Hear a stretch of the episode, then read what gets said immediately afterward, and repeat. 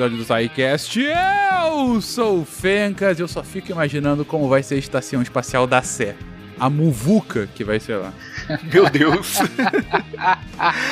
é isso aí, lindinhos e lindinhas, queridos e amados ouvintes diretamente de Além Paraíba. Eu sou o Felipe Queiroz e com a minha experiência acumulada de um ano e meio de isolamento social, eu acho que eu já estou realmente preparado para morar na estação espacial. Bora? Todos nós. Esse é o Naelton do Rio de Janeiro e o alto-falante de saída da Deep Space Nine diretamente para Babylon 5. É, o Wala Wala, aqui é o Pena de São Paulo. E é, a, a nossa próxima estação espacial vai ser na Lua, tenho dito. E eu quero ir pra lá. Que merda de frase. Aqui é Bruno Galas, do Rio Grande do Sul. E quando eu penso em estação espacial, sempre me vem à cabeça. Pam, param, pam, pam. Pam, pam, pam, pam.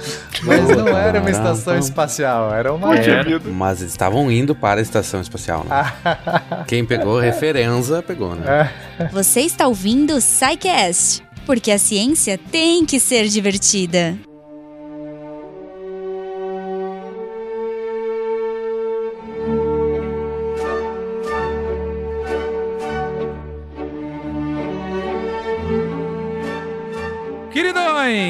Voltamos ao espaço para falar sobre estações espaciais. É bacana que a gente já fez alguns dos episódios uh, falando sobre, bom, a conquista do espaço, né? Falando de fato uh, sobre as viagens uh, interplanetárias, as, a conquista da Lua, enfim, a, o, o, progresso humano para cada vez mais conseguir sair do planeta, né? Para sair de forma mais fácil, mais barata, mais frequente do planeta. E dos pontos que a gente constantemente comentou em episódios passados é a necessidade, cada vez mais, da gente ter bases extraterra, né? Que a gente consiga de fato estabelecer uma presença no espaço, uma presença permanente do espaço, seja para facilitar viagem sem a necessidade de sair da atmosfera, que é o negócio que mais consome recursos, seja para, enfim, ter gente fora para motivos científicos, seja como uma, um primeiro passo para colônias, efetivamente, né?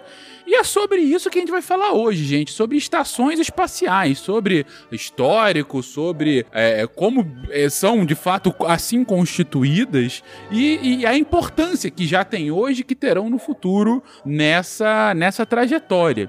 E aí eu pergunto, gente, é, é como começou essa ideia, né? Quem foi o primeiro falou, a primeira pessoa que chegou, olhou para o céu e falou: e se a gente tivesse um lugar permanente ali no meio das estrelas? Quem antecipou isso foi um escritor de ficção científica, em 1860. Sempre, né? 1869. Ele imaginou um conto que era a Lua de Tijolos. Olha só, o cara imaginou uma estação espacial feita de tijolos. 60 metros de diâmetro, construída por tijolos, e que teria sido é, montada no espaço para servir de ajudar a navegação, uma espécie de ante antecipando o GPS e por um, um engano nesse, no, no, conto, lá na trama, ela, ela, acaba sendo tripulada.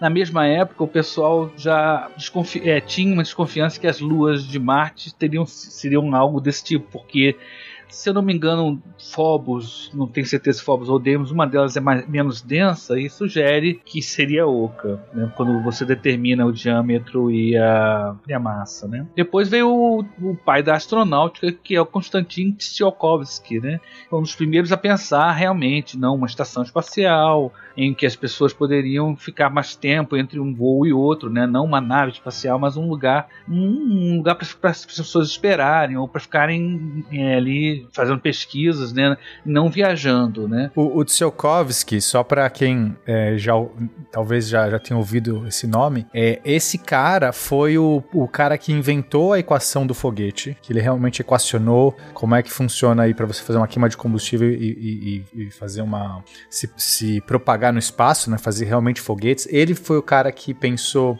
em foguetes de multistágio. Ele é um dos grandes pioneiros na, na, na astronáutica. E ele, inclusive, é, um, é o cara que pensou nos primeiros elevadores espaciais, que isso é, é, é pauta para outra pra outro cast. Mas, assim, a, a grande parte das ideias do que a gente tem hoje, assim, esse cara pensou isso por volta lá de 1900, né?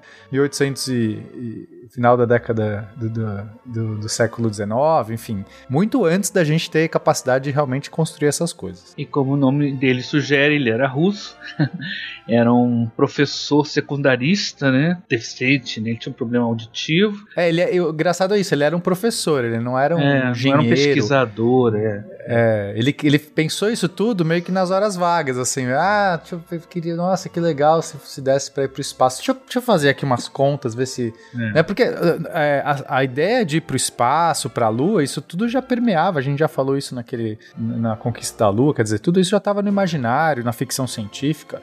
Mas esse cara foi o primeiro que tentou pensar de uma maneira prática mesmo. Em vez de você Sem viajar dúvida. numa bala de canhão pra Lua, porque era esse o jeito, né? De você chegar na Lua era bala de canhão. Não, vamos ver um jeito de você fazer uma, uma propulsão, né? E aí ele equacionou a equação do foguete e aí já pensou, por que não, em estações espaciais, como seria, sim, propondo várias soluções para problemas. Algumas delas a gente ainda nem implementou, né? Que Sem dúvida. seria a questão de você ter uma, uma, uma, uma vegetação no espaço, uma que, que, vai, que vai fazendo uma renovação do, do, do oxigênio. Isso tudo ele já estava pensando lá atrás, em como você ter uma biosfera de fato funcionando, né? E Na- de uma maneira isolada. Eu acho que na ISS o pessoal já tem uma, uma pequena horta, né? Se não me engano. Uma hidropônica, se não me engano. Já coisa tem? pequena. Acho que é uma coisa É. bem pequena, é uma Mas, mas ainda não é uma solução, Não, né? não, pro- claro que questão não. do ar, é só é, ainda experimental. Sem dúvida. É interessante que, que, que no início da, da astronáutica, cada país tem seu pai da astronáutica, né? Os alemães chama, eram o Hermann Robert, que também teve um grande papel nessa questão do desenvolvimento da ideia de estação espacial. E Tsiolkovsky, cara, não- acho que não tem nada na, em pesquisa de astronáutica atualmente que ele não tenha pensado antes, né? O cara realmente foi muito além, muito antes da, da sua época, né? É, mas dá Exato. pra entender perfeitamente, né? O cara é professor, então é lógico que no tempo livre ele ia desejar estar em qualquer lugar pra não estar lá, inclusive no espaço, entendeu? Eu acho Faz que era um todo sentido. projeto, acho que era um projeto de vida para se libertar Pois daquelas criancinhas adoráveis. Fala aí, Bruno. Não, só ah, o Pena comentou de a ideia de ir pra Lua na época era de bala de canhão, como tem aquele livro do Júlio Verne, né? Que é justamente Sim. que depois virou aquele um dos primeiros filmes de cinema, né? Que é, Uhum. acho que é Viagem à Lua, né? Uma coisa assim. É do Melier, isso aí.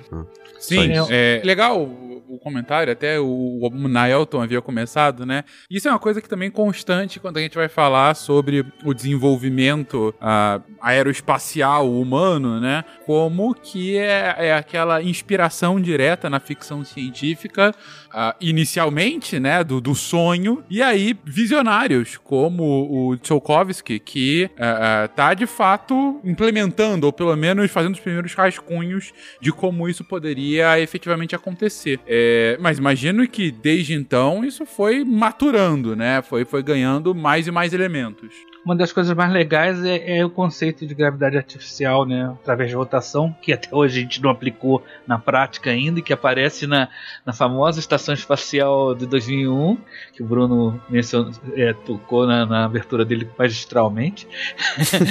é, Provavelmente será, inclusive, a nossa, nossa vinheta aqui, Com nossa certeza, tem que ser. Inclusive, os ilustradores podiam usar também ela. Mas é o, o- um, um cara chamado Herman. Ah, não vou pronunciar isso direito. Potonik. O cara é croata, né? Potoknik, sei lá. O, o, o pena que é nosso, nosso linguista vai tentar. Putz, é, croata não é minha praia, mas acho que é Potocnik. Pototnik, deve ser uma coisa assim mesmo, né? pois é, diz que o, o Werner von Braun também, né? Inclusive fiquei sabendo que o, o von Braun era polonês, não era alemão, não, né, de nascimento, né? Não, a atual Polônia, na época era Império Alemão ainda, fazia parte da Prússia, então... Ah, por isso que Polônia ele... é uma sanfona, cara. Você É, é polonês ou não, dependendo do período histórico. É, o outro também, o outro cara envolvido é o Vladimir Shelomey, que também era polonês, né? Então, as ideias começaram a surgir, né, muito na Europa e mais para lá da Europa Oriental, né? Então, Uhum. é, apesar do que o conto que eu mencionei era feito, foi feito por um escritor americano, né? É, então, quer dizer, as ideias estão fervilhando dos dois lados do Pacífico, né? E antes mesmo dos primeiros foguetes atingirem o espaço, o pessoal já imaginava. Acho que é meio óbvio, né? Você vai navegar por um, um mar distante, você vai ter as suas fortalezas, as- os seus portos, os seus lugares fixos de você não vai ficar só navegando, né? Então eu acho que realmente é um fazendo um paralelo com a exploração, né, de outras de outros meios como mares e florestas e tal, né? Essas estações espaciais inicialmente seriam aqueles pontos de colonização, né, de fixação do, dos navegantes, né? Ó, aqui, aqui eu quero entrar numa discussão, talvez uma polêmica, que é qual a diferença de uma nave para uma estação espacial? Porque para mim, no 2001, aquilo era uma nave, não era uma estação espacial. Eles estavam indo para um lugar, não é não, isso? Não, não, Não. de jeito nenhum. Aquela era uma estação espacial. A nave que vai Eles se não estavam aproximando. tentando ir para Saturno ou Júpiter? Não, não, não. Você tá confundindo. É, é antes disso. Tu vai dar spoiler desse filme? De filme de 50 É, e eu vou de tanto. fato. Não, não, se você depois da, da sequência dos hominídeos lá para não chamar de macacos, eles jogam aquele osso pro alto que viram uma estação espacial, um, um veículo espacial que depois estudando com calma a gente sabe que é uma arma nuclear, né? Depois tem um veículo, né, um, um shuttle da Panam se aproximando de uma roda gigante. Agora lembrou, pena? É no início que tem aquela roda gigante, né, metade é, onde tem a conversa do Ah, cientista aquela já é a estação espacial em Júpiter, é e... isso? Não, não, Não, é entre não a Terra Júpiter. e a Lua. Entre Troca. a Terra e a Lua. Ah, a então- 300 metros. Bom, preciso inclusive, reassistir, então. gente. É, ela tá, tá tendo na, na nossa pauta já era, era de 300 metros, estava a 300 é, então, quilômetros pera, de essa altura. estação tava na Lua, é isso? Não, é no meio do caminho, Caramba, estação No meio do espacial. caminho. Olha só, estação espacial não é uma base na superfície. Do... Quando você falou do que você tá, a primeira estação cia- espacial estaria na Lua, estação na superfície da Lua é base lunar. ou Não, base não, não tô falando da, da, da superfície da Lua. Eu achei que tava Ah. em órbita da Lua. Não, não, tá é que, meio do o que eu caminho. me lembro do é. filme, pô, eu tenho que mas que eu me lembro que eles estavam tentando chegar numa, num alguma, algum lugar em Saturno ou em Júpiter, alguma coisa assim. Aí eles Isso estavam é numa nave. depois. mas- Isso, isso é outra Ah, parte. isso depois. é. Então tá bom, então eles, beleza. Primeiro eles encontram o monolito na Lua e o cara vai visitar lá o, o líder lá do, do- da, da agência espacial americana.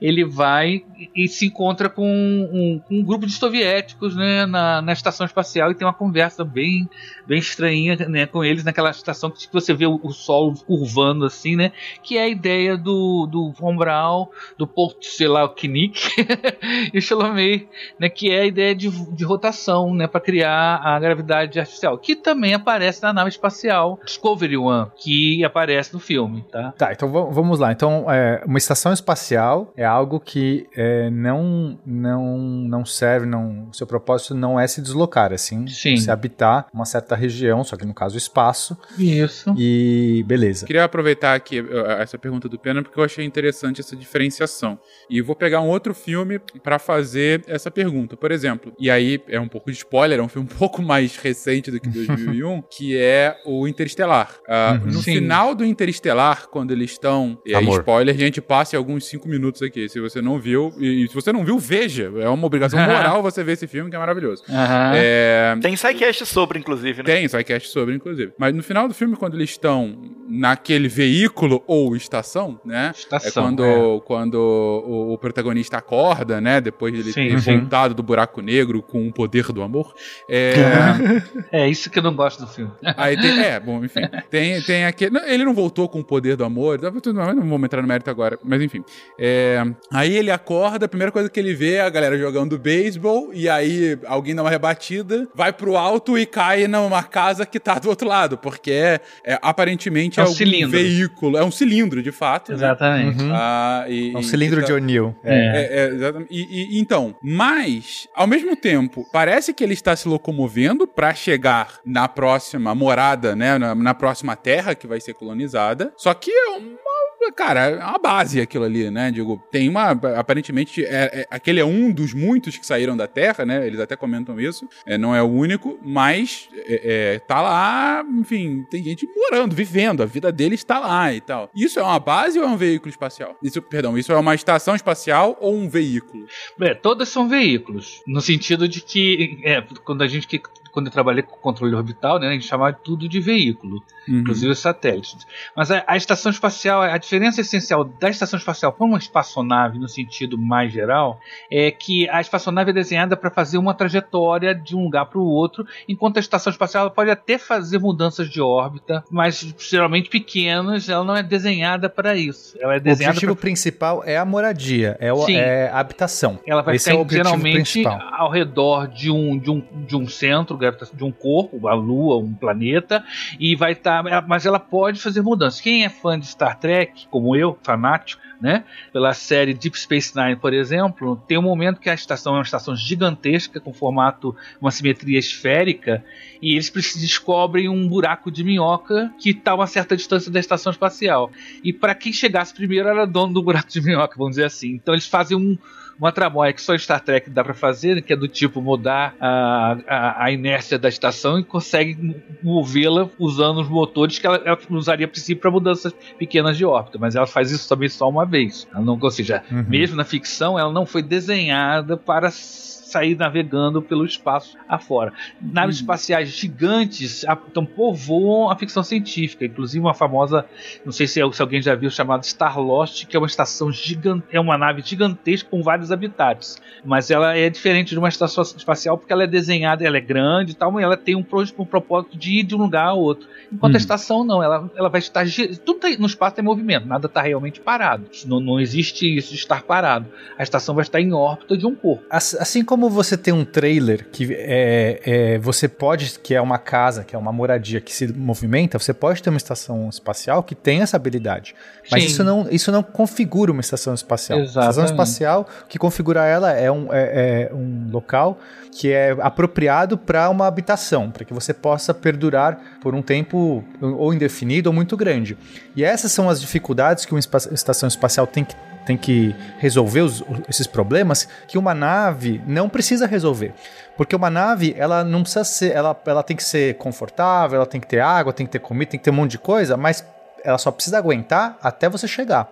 Ela não é feita para você ficar lá e morar lá e etc. Então, essa é a grande diferença. Assim como um carro, você pode dormir no carro. Você, você- você pode passar um- viajando por um grande período de tempo num carro, mas não dá para você morar num carro. Você precisa de um trailer no mínimo, ou uma casa. O Essa é SciCast avisa, não durma enquanto estiver do dirigindo.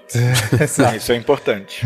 Só pra fazer um, dar um exemplo rapidinho, tem um. um- isso que o Pena tava falando, que é a, a diferença principal é, sei lá, a nave, tu vai de um ponto ao outro, pode recarregar com o que tu ti- tiver levando, né? Sei lá, comida, água para ir para lá.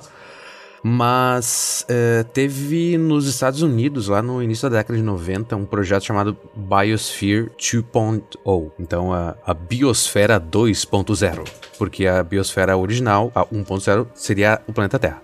E é um projeto muito louco, que eu não sei muito bem, não sei. É- era um, um- um lugar muito grande, selado. Então, é, que eles botaram algumas pessoas lá dentro. Durante. Elas ficaram quase dois anos lá dentro.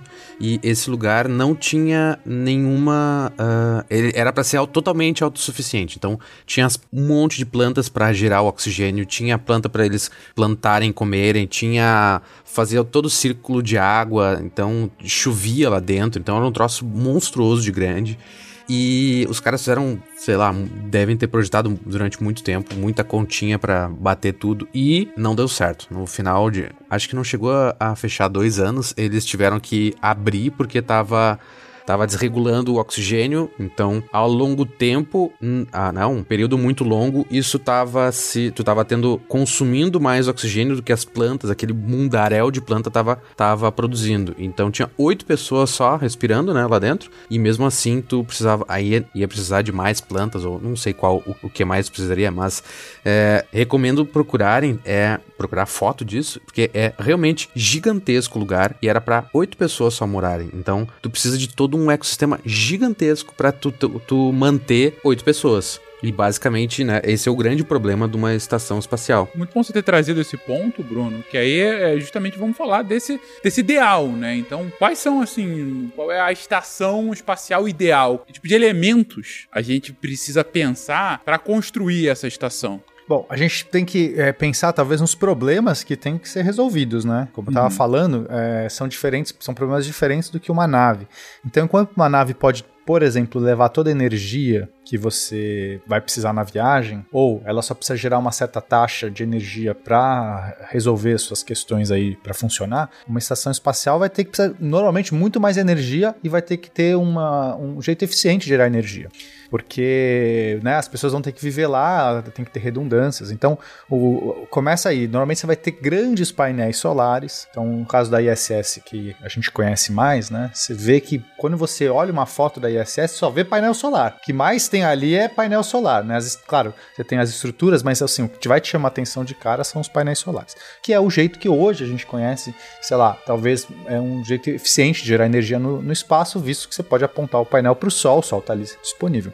Mas a gente tem outros jeitos também de gerar energia. É, um deles é por célula combustível, que você pode usar para você queimar hidrogênio com oxigênio, que normalmente são combustíveis é, de naves, né, de, que você usa no espaço. E essa queima, só que você não vai fazer uma queima como motor a combustão. A célula combustível ela funciona de uma maneira diferente. Você basicamente usa reações químicas ali para extrair elétrons. É, você faz alguns íons a partir do hidrogênio e, e, gera uma corrente elétrica. É um jeito mais eficiente do que, do que simplesmente pôr um motor, um gerador a querosene algum, ou a diesel, sei lá, alguma coisa assim. Então, esses são dois jeitos é, que a gente costuma pensar para estações espaciais. E, mas tem também uma outra forma de, de gerar energia através de reações nucleares, né? Sim, o espaço é um lugar bom para botar reator nuclear. É, o, você, só, você só tem que ter cuidado. Você só tem que ter. Não, assim, é, tem, Sim, tem vantagens. Tem, se você tá. É. Dependendo da, da quão disponível você tem o Sol, se você está com uma estação espacial muito longe do Sol, que no nosso caso, a gente está pensando aqui na nossa realidade, não faz sentido. Mas quando os, os robozinhos que vão para Marte, que Marte já está um pouco mais longe do Sol do que a Terra, já é mais eficiente lá eles começarem eles terem um, um, um processo nuclear para gerar energia. Se a gente for querer levar uma estação espacial para Júpiter ou Saturno, como era o caso lá do, do, do 2001, que no final eu me confundi inteiro, é, talvez os painéis solares já não é o melhor jeito. A sim. gente vai ter que sim pensar em soluções nucleares. É, claro, se falar nuclear, as pessoas já se assustam, sim, né? Mas, é. mas é uma não é tecnologia. Exato, a gente é. já está meio que dominando essa tecnologia. É. Tem outras formas de obter energia também, se, por exemplo, se a estação estiver passando próximo de um campo magnético intenso, né? E ela pode usar esse campo magnético para produzir energia indutiva, ou seja, energia no espaço não é, não é tão difícil de conseguir, né? De, dos meios, vários meios, né? Várias formas de obter energia. Né? É interessante que o exemplo que o, que o Bruno deu da biosfera né, é, um, é um modelo usado para desenvolver bases, e a gente tem que distinguir bastante o que é uma base na superfície de um planeta, o que é uma estação espacial né, no espaço. Você vai ter ambientes diferentes, a, a própria disponibilidade de luz é diferente. Né? Enquanto numa uhum. base, como a biosfera lá, ela tinha dia e noite. Já uma, uma estação espacial, dependendo da óptica que ela tiver, ela não vai ter nem dia nem noite. Ela vai ter, uhum. vai estar iluminada o tempo todo. Então, quer dizer, são situações diferentes, o, é, apesar de terem o mesmo princípio básico de estarem tentando ser um sistema fechado, hum, né, na medida do possível, para ser auto, auto é, é sustentável. Autossustentável. Mas é, no espaço, é, você vai ter acesso a luz muito mais fácil do que na superfície de um planeta. Você não tem problemas de temporais, tempestades, pelo menos de vento não, né? Então são, é, são mas reali... tempestades solares já é um então, grande problema. Isso, né? então, então quando você projeta uma base na superfície de um planeta, uma estação espacial, as semelhanças não são tão grandes assim, porque o, o ambiente externo é, vai ser muito diferente. Enquanto você tem uma. Sim, é, fazer esses modelos de biosfera são interessantes, sim, mas ela para bases para base da superfície do planeta elas são razoavelmente interessantes. Para estações espaciais, elas só vão até um certo ponto. Você vai ter outras coisas envolvidas, inclusive a questão uhum. da, da, gravidade que a gente vai falar mais adiante. a gente né, vai falar que numa estação, enquanto na, na biosfera, o que eles estavam fazendo na verdade é isolar um pedacinho da nossa da nossa biosfera e, e tentar manter ali um, um sistema autossustentável. É, um, é uma comparação que é, é parte de um, de um modelo grande que tem e tenta miniaturizar, quando na verdade talvez não, não, não seja possível fazer isso. Ele tem que fazer um, ciclo diferente porque é um, um, é uma, um universo menor. Então, é realmente essas experiências, acho que elas vão mostrar muito mais pra gente o que não fazer do que do que fazer. É a minha opinião. Sim. É, tô impressionado. Seus acionistas sabem disso, Bruce? Um item de despesa camuflado no orçamento de pesquisas. Essa torre de vigia agirá como um alerta para detectar outras ameaças de invasões espaciais. E ainda tem uma cozinha toda equipada. Pensando na, nos desafios que a gente precisa resolver, um deles é claramente a questão do ar, né? Sim. A gente Sempre precisa bom. respirar. Na Terra, isso é feito por conta de todo o nosso ecossistema, é, e principalmente por conta das de, de bactérias e, e- e vegetais. Numa estação espacial, é, esse seria talvez um modelo interessante de você conseguir gerar, reciclar o oxigênio através de vida, né? Porque aí já, já ajuda em vários processos, inclusive para você gerar, inclusive, alimentos.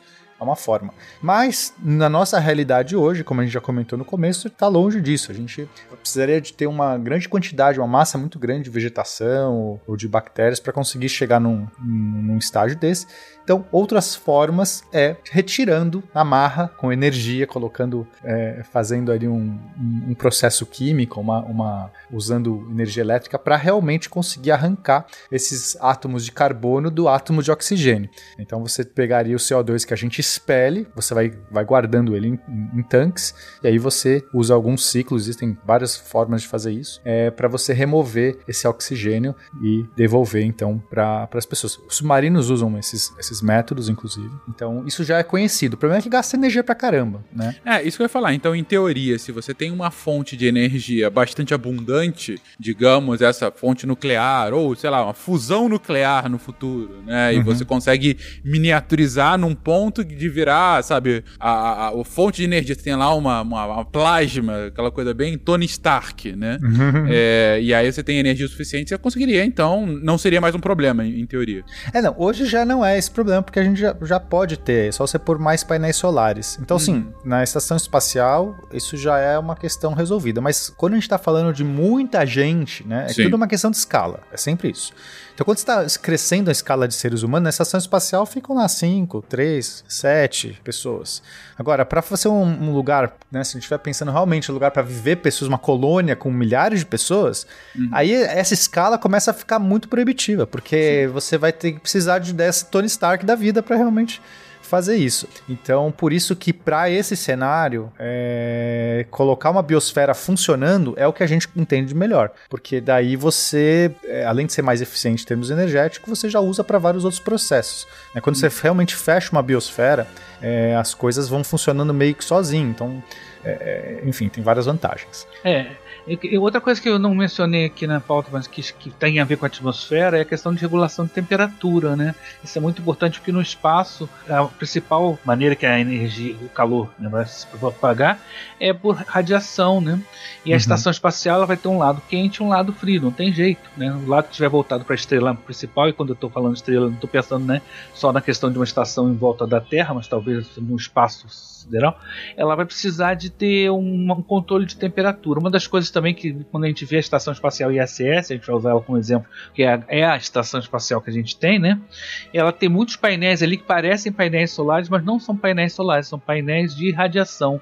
Eles estão ali para controlar a temperatura, irradiando para o espaço o excesso de calor. E quando se fecha, contendo. Então, quer dizer, tem todo um controle. A ISS ela vai passar pela sombra da Terra, então vai ter noite e dia na ISS. Né? Num planeta, se, se você tiver uma estação espacial ao redor de um planeta em torno de uma estrela, isso vai acontecer. Então você vai ter que ter um controle de temperatura. Não é só proteger do calor solar, mas também guardar um pouco desse calor para os momentos de sombra. Então a questão da atmosfera também é uma coisa está um pouco ligado com isso, né? E a gente já falou um pouquinho quando a gente falou sobre satélites, sobre controle de temperatura através de superfícies é, refletoras ou escurecidas, persianas, né? Painéis de radiação que jogam calor para o espaço, ma- é, sistemas internos de circulação do calor interno. Então, quer dizer, é você tem que criar um, um sistema né, que envolve seres vivos, né, no caso também, né, a, tri- a tripulação, vegetais e tal, e uma espécie de uma miniatura de meteorologia, vamos dizer assim também, né? Porque você imagine uma coisa bem simples, tipo uma grande esfera de, de ar com a radiação de um lado, aquecendo um lado esfriando o outro, você vai ter correntes de ar dentro da estação. Vai ter pequenos tornados, vamos dizer assim, dependendo de quão, quão grande seja a diferença de temperatura. E se ela estiver girando também, você vai ter efeitos do tipo Coriolis, né, também, né? Então, quer dizer, são coisas que tudo tem que ser levado e, e novamente a questão da escala, né? É, se você tiver uma estaçãozinha pequenininha, isso é meio que dá para agora quando você tem uma estação gigantesca, aí isso tudo tem que ser levado em, então você vai ter que ter uma, um controle meteorológico, né, dessa atmosfera para É, mas, da... mas é isso, porque se você for levar em conta, vai ter umidade, né, como você falou, correntes, Sim é, essa coisa de, de, lidar com a radiação, você tem que ter esses radiadores enormes no espaço para conseguir lidar com isso. Assim, se você for pensar, é um desafio de engenharia de você pensar num resolver um problema de um planeta, só que numa escala isso, pequena. Exato. Mas você vai ter todas essas coisas, né? Ah, como é que vai ser a umidade nesse processo? Exatamente, como se fosse um pequeno planeta, né? Isso aí. Acho que quando você tem uma estação grande, evitar ter um tornado dentro dele é uma questão importante, sem dúvida é. alguma. Ou se não seria uma versão, não. Olha, o, o, o tornado das 5 horas está programado. O tornado das 5 está chegando, né, gente? Vamos lá. assim, o, o, importante, né, assim, outra coisa que a gente ainda não entrou, mas que é a questão de água e comida, o importante é que é, todos esses é, é, consumíveis, eles têm que ser recicláveis, eles têm que ser retornáveis. Não dá para você fingir que você, ah, eu vou pôr o lixo aqui, enterrar aqui no meu quintal, porque não tem quintal, não tem espaço. Quando você tá, é, sabe, é, é isso. A, a, a, Terra, a gente pode ser muito leniente com ela, porque tem muito espaço para você poder ir empurrando. Chega um momento que o planeta, né, como tá gritando agora, ele vai lá e fala: agora chega, não dá mais. Quando você vai para uma estação espacial, esse chega já é o começo, porque são problemas enormes. Então você vai ter que ter um problema de lixo reciclável, uma questão de comida e água reciclável absurdo. Então, água você vai ter que uh, pegar da urina. Você vai pegar da onde? Você vai pegar da urina das pessoas, você vai pegar dos, dos sistemas é, que, de água que estão circulando. Então, você não pode ficar levando a, a água para nós aqui. Você abre a torneira, sai, você tem o rio, você tem o mar. Estação espacial, para chegar essa água, nossa, você vai precisar de recursos. Às vezes você não tem esse recurso, você não pode depender. Então, para chegar no sistema de autossustentabilidade, tudo tem que ser retornável, tudo tem que ser reciclável. Isso não tem lá de fora, né, numa estação espacial, né? É, não tem como você pegar, abre a janela aí, pega aí a chuva. Não tem que a chuva é você que tem que produzir a chuva. Abrir a janela é, é ótimo. O, o, que eu tô pensando, é, é, pena, isso da questão da, da água e da comida, você me fez lembrar daqueles episódios que a gente gravou de sobrevivendo ao apocalipse, exatamente. Exato, é. Exatamente. É esse desafio. De, de, você tem que pensar o quanto você vai ter de água se tantas pessoas ficarem aqui dentro. A diferença é que no, no apocalipse, dependendo do que for, se ainda dá para tentar se aventurar lá fora, se acabar, exato. né? Sim, sim, então, se for só zumbi, beleza, eu mato zumbi e pego. Agora, no espaço não dá, né? No é. espaço, a não ser que sejam espaços com zumbis, que aí é. realmente fica um negócio ainda mais complexo. É. Inclusive, Fincas, podia ser um podia ser um ótimo treinamento. Você tem uma estação espacial, certo? Dessa que a pessoa vai ter que reciclar tudo, né? A pessoa vive lá nesse sistema e volta para a Terra, daí a gente vai fazendo isso, as pessoas um treinamento na marra para ela chegar aqui e, e ser e menos darem, consumista, darem... ser mais, é, é. É, sabe, sustentável. Porque, para, sei lá, entendeu? Tem que ser na marra também. As pessoas não estão percebendo como merda estão fazendo o planeta. Uhum. Quando o Pena falou que era um ótimo treinamento, eu juro que eu pensei que ele ia falar colocar zumbis no espaço para as pessoas sobreviverem. ah, isso a ficção científica já fez tantas vezes, cara. Zumbi no espaço é uma coisa tão, tão batida, zumbis alienígenas. Não, peraí, Naelton, zumbi no espaço eu ainda não vi, não. Não, tu, tu já viu, você não viu, não viu o filme classe B suficiente. Os zumbis da estratosfera, nos primeiros filmes do, do, do Nimoy.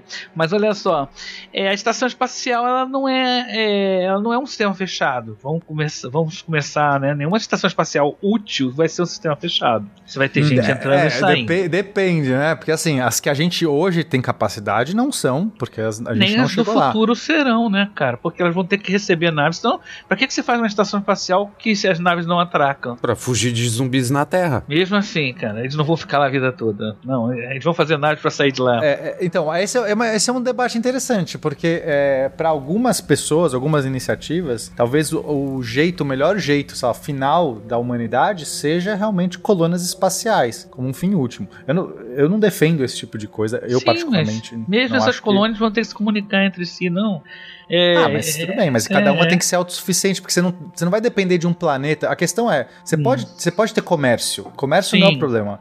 Mas a, a- a suficiência no sentido de ca- você não tem que depender de um outro lugar para te mandar Sim. recursos. Sim. É, você tem que ser autossustentável de alguma Você maneira. tem que ser Sim, o é. mais autossuficiente possível. Ainda que É. possa haver alguma entrada, você tem que pensar assim: e se ferrar tudo? Se todas as outras colônias foram pra água abaixo, o planeta explodir. Os zumbis venceram. E aí, o que, que eu Ah. faço? Eu faço uma estação espacial, faço uma nave e vou procurar outro lugar depois pra fazer. É assim, cara. Não, não, É. não tem essa. Não é fechado. Os sistemas, não, sistemas fechados são fantasias criadas pela nossa cabeça.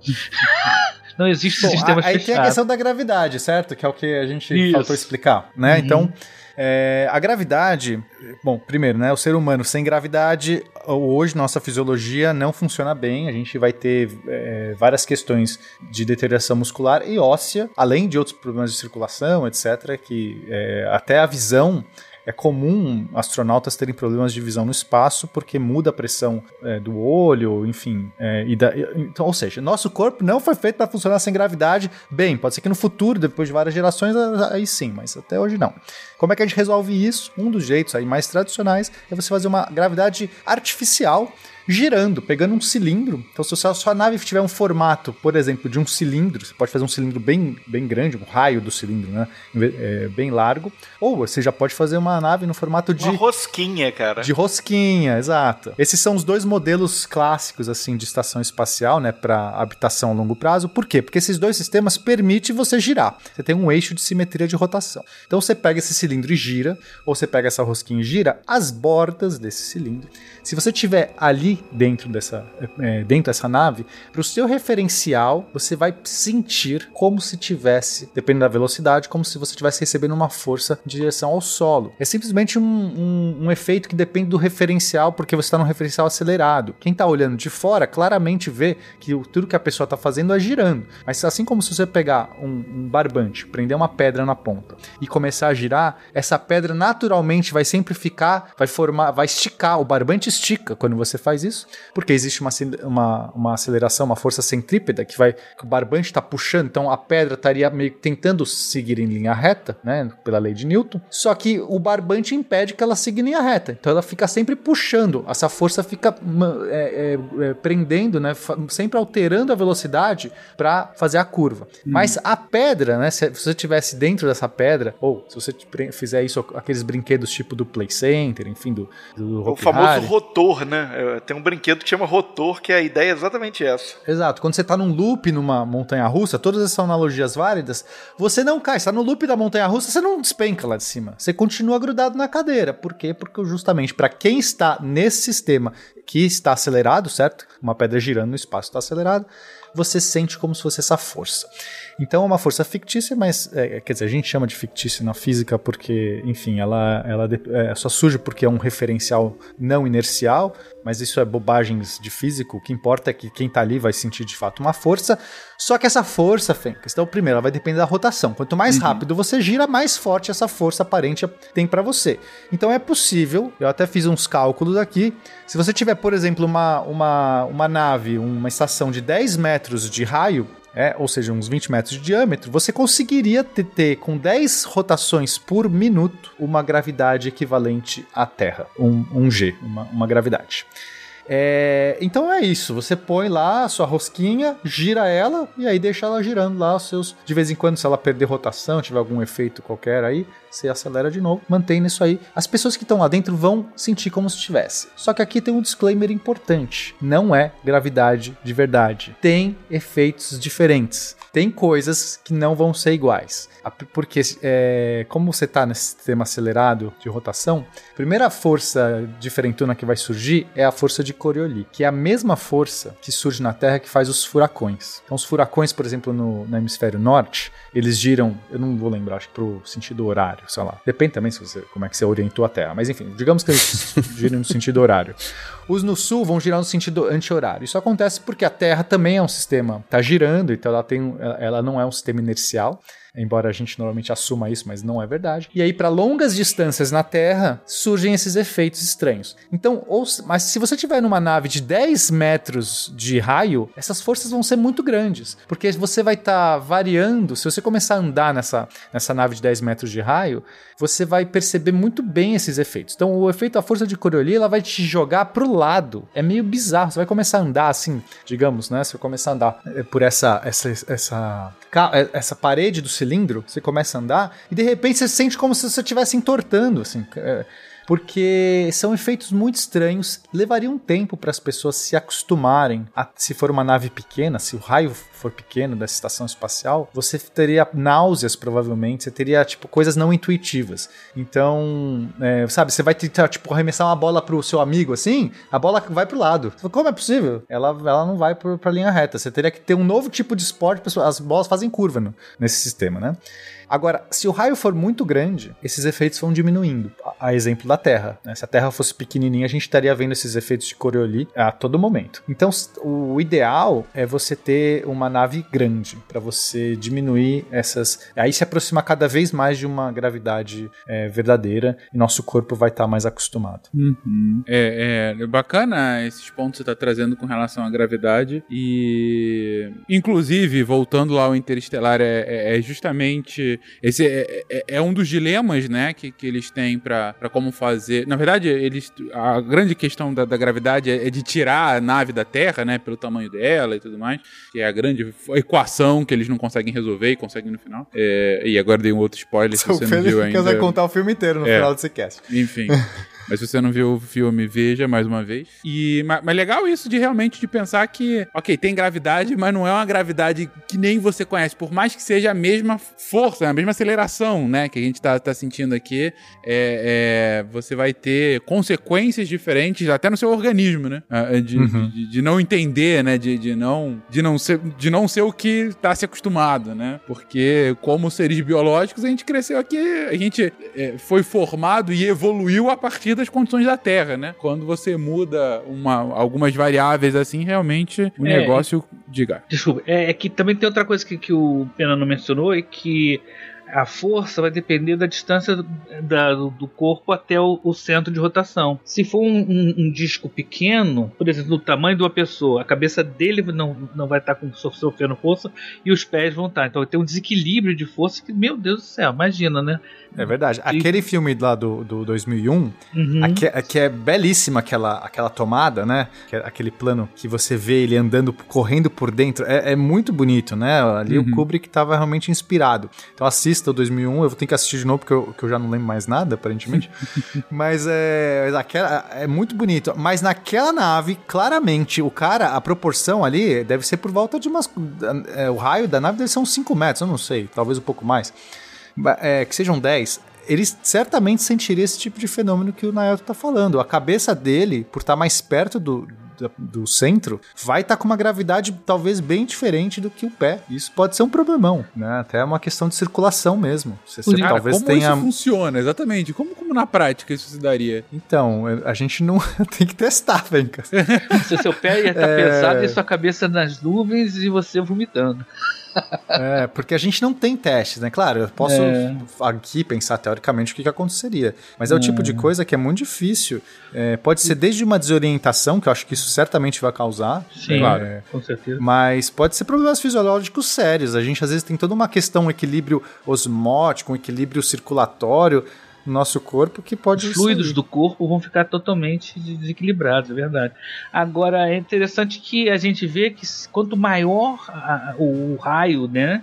Menor é o efeito. Por isso que o ideal, né, para esse tipo desse tipo de gravidade artificial seria para grandes estações espaciais. Uhum. Para pequenas naves, talvez se a pessoa tivesse sentada, né, numa situação Mas para pequenas naves, né, tu tem um jeito de resolver, que é um jeito muito criativo, é você usar cabos no espaço. Isso, ou, ou, ou aqueles braços que se estendem, como tem no no Perdido em Marte, né? A nave não tem um, raio não, mas ele estende os braços para uma e as- cria dois habitats com gravidades artificiais que ficam girando, né? Perdido em Marte, a nave tem isso, é muito bacana. Agora, bacana que a gente mencionou a, a estação espacial do Kubrick, né? Ela é enorme, 300 metros, né? E as imagens filmadas no É interior 300 da metros. Então, então eu vi outro filme, não é possível. Não, você Aqui tá falando. eu vi não era 300 metros, era 10 metros. Não, você tá falando da nave, eu tô falando da estação espacial. Você- a- acho que você dormiu na primeira parte do filme. o que não é condenável. Não Então, é condenável. a estação espacial que aparece, a estação Alpha que aparece no início, tem 300 metros. é Ah, não, mas monstro. então, eu tava falando da. Quando toca a musiquinha. Sim, quando é toca na a mu- nave. Não, quando toca a musiquinha da Danube Azul, Então tá bom.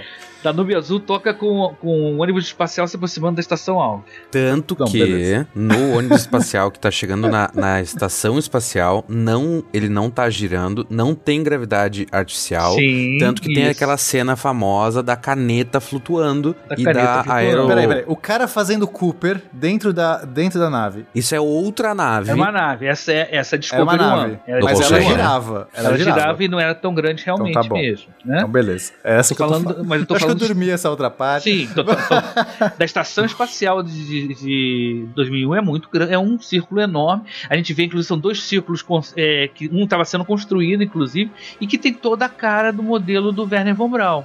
A- a- Uhum. O Werner von Braun tinha um- uma rosquinha bonitinha, né? Toda parecendo um balão, né? Mas é, vamos, vamos continuar, vamos avançar, que a gente depois vai falar um pouquinho mais das, das estações espaciais da ficção científica, né?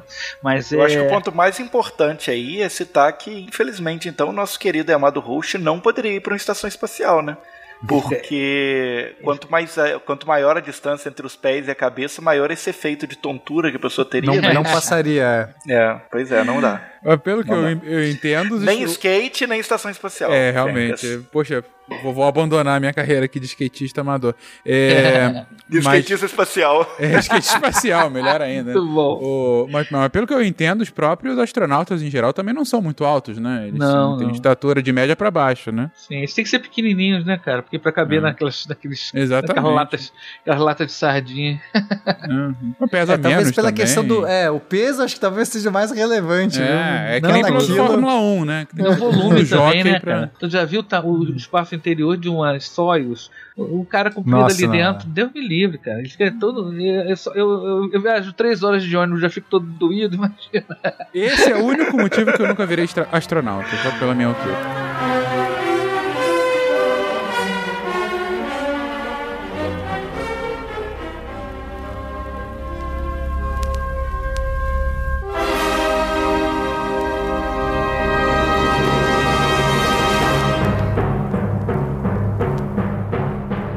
Bom, tá, tá claro aqui o- as origens, né, enfim, de, de ficção e, e os primeiros ah, pensamentos de como seriam. A gente comentou aqui o, o funcionamento de uma nave, de perdão, de uma, de uma estação espacial ideal.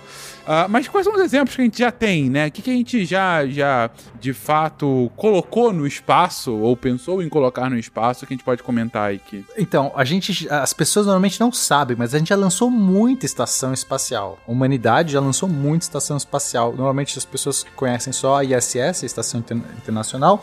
Alguns conhecem a Mir, é, a estação chinesa, enfim, mas é, tudo começa lá na década de 70, Fencas. Né, corrida espacial, ah, os americanos tinham acabado de chegar na Lua, né? E aí, eh, em 71, ou seja, dois anos depois da chegada da Lua, é, as- os russos saem na frente de novo. Sempre né? Os russos, os russos fizeram primeiro várias coisas, primeiro ser humano no espaço, primeiro animal no espaço, primeira caminhada no espaço, ah, acoplagem no espaço, perderam a Lua, meio que desistiram da Lua, tá? Os russos ainda tentaram com, com a nave deles, a, a N1, mas que não, não conseguiu funcionar. Mas o que que acontece? Vamos fazer uma estação espacial. E eles saíram na frente com o programa Salyut. O Salyut em russo é saudação. Todos os nomes russos das naves tal, tem sempre um, uma- um significado. E aí é, pode ser saudação ou fogos de artifício. Dependendo se explode, é fogo de artifício. Se funciona, é saudação. Muito bom. E foram várias, né? Eles começaram lançando em 71 a Salute 1, que fazia. eh, Eles la- lançaram, acho que no total, sete Salutes. A maior parte delas era, era de um ponto de vista civil eh, e científico. Então, para fazer testes realmente de como que é um ser humano habitando um- uma condição de espaço, é, testar leis da física no espaço, testar como seria a alimentação, todas essas coisas que a gente mencionou já, mais outras coisas todas de desenvolvimento científico mesmo, com- como é que é uma corrente elétrica, como é que é um fogo no espaço, essas coisas todas que você pode só pode testar num ambiente, num ambiente controlado. Então eles lançaram essas estações que eram pequenas, eram basicamente dois módulos só que se acoplavam, né? A própria é, é, Soyuz, as, as, as navezinhas, as Soyuz russas, né? Elas basicamente se acoplavam com outro módulo que tinha os painéis solares. Era bem pequeno comparado com a estação internacional. Caramba, Estação Troca. Espacial Internacional. a estação espacial Ali, internacional. ali SS fica mais fácil. A ISS. é, comparado assim, extremamente pequeno, mas já, já era o suficiente. Então eu colocava em órbita essas Salyuts, eram chamadas assim, e, e ficavam funcionando por um tempo grande, trocava, então tro- é, testava acoplamento. As Salyuts russas tinham acoplamento automático, eles, tinham, eles já tinham essa te- te- tecnologia de conseguir fazer acoplagem, né, que é complexa. Eles tinham um sistema automático até sem ser humano. Teve acoplagens de naves não tripuladas em estações espaciais russas. Então, sim, foi realmente um. Eles saíram, foram pioneiros nisso. Mas, Mas- há quem diga. Opa, quer, alguém quer falar? Não, pode continuar. Mas há quem diga que o real interesse dessas estações espaciais era questão militar e usual. política, né? Assim, uma Ah, questão sempre, de espionagem. Sempre foi política. Toda, botou um astronauta dentro da nave é político. É assim, é, tem, tem questões políticas é, intrínsecas a isso, mas assim, porque teve, um- você teve ter aplicações ob- militares, é, né? O programa Almas, né? Exato, o programa Almas. Que foi realmente voltado. Eles testaram a possibilidade de fazer guerra na- no espaço. Testaram os primeiros falar canhões. guerra né? nas estrelas, É, né? Não, isso é, isso é meio loucura, né? Porque assim, a maior parte das pessoas não faz ideia que isso existiu. É, Tipo, existiram armas, existiram canhões no espaço, gente. é, existiram. Minas. Foram disparados tiros no espaço. Exist- É, Realmente foram disparados. Tinha, um- um- tinha uma delas, inclusive, que tinha uma, um- uma mina espacial, né? Que foi testada, né? Sim. Tinha, é, e o interessante é que ao mesmo tempo que esse projeto está sendo desenvolvido, os americanos também começaram a desenvolver um que nunca, dispara, nunca conseguiu botar em órbita, que é o programa equivalente, né? Algumas das Sayuts, a, a 2, a 3 e a 5 eram eh, programa, o programa militar. E os americanos tinham algumas naves que já tinham um plano de fazer é, um- uma, espa- uma estação militar também chamada MOL. Eu botei a, a figura aqui no, no- no- na, na pauta porque é muito interessante que você vê que são várias naves Gemini coladas uma na outra, né? É Sim, muito sim. interessante que ficou assim. A, a nave Gemini é uma nave das, das espaciais, uma das mais bonitas, no meu ponto de vista. Inclusive no Museu Aeroespacial do Rio de Janeiro tem uma réplica de uma delas, né? É, e eles- mas esse projeto não avançou, não, né, não- não- era um, progr- um programa especificamente militar, aproveitando a a- as naves Gemini. Né? É, é, não, não avançou, na verdade, porque os Estados Unidos descobriu como fazer satélites de espionagem. Sim, que é muito mais prático. Exato, é muito mais barato que você ficar realmente fazendo. Então, o objetivo, né? Então, tanto esse projeto Almas quanto o MOL, que era esse americano, Hum. pra fazer essa, essa espionagem, que, que, qual que era o mais importante? Né? Claro que armas do espaço tinha toda uma questão política complexa, porque até porque eles assinaram o tratado de, de uso civil, né? Uso pacífico Mas do acho que espaço. o, o tratado não foi depois, não? Eu acho, eu acho que. Você acha que foi depois? Eu Ah, acho que foi depois, que já que tinham em feito já 70. um monte de coisa já no espaço. Acho que, bom, É, não tenho certeza. Pode não ser, tenho é, certeza. é, acho- essa é. informação. Mas de qualquer É, jeito, o tratado existia. é de 1967. 67. Ih, então é é. antes, então é antes, tá certo. Então o que Nossa. acontece? É, então, porque é, existe toda essa questão para não levar armas para a Lua, né? Sim. Ou para o espaço, Uhum. porque né, daqui a pouco tava tudo. não tinha mais lugar seguro.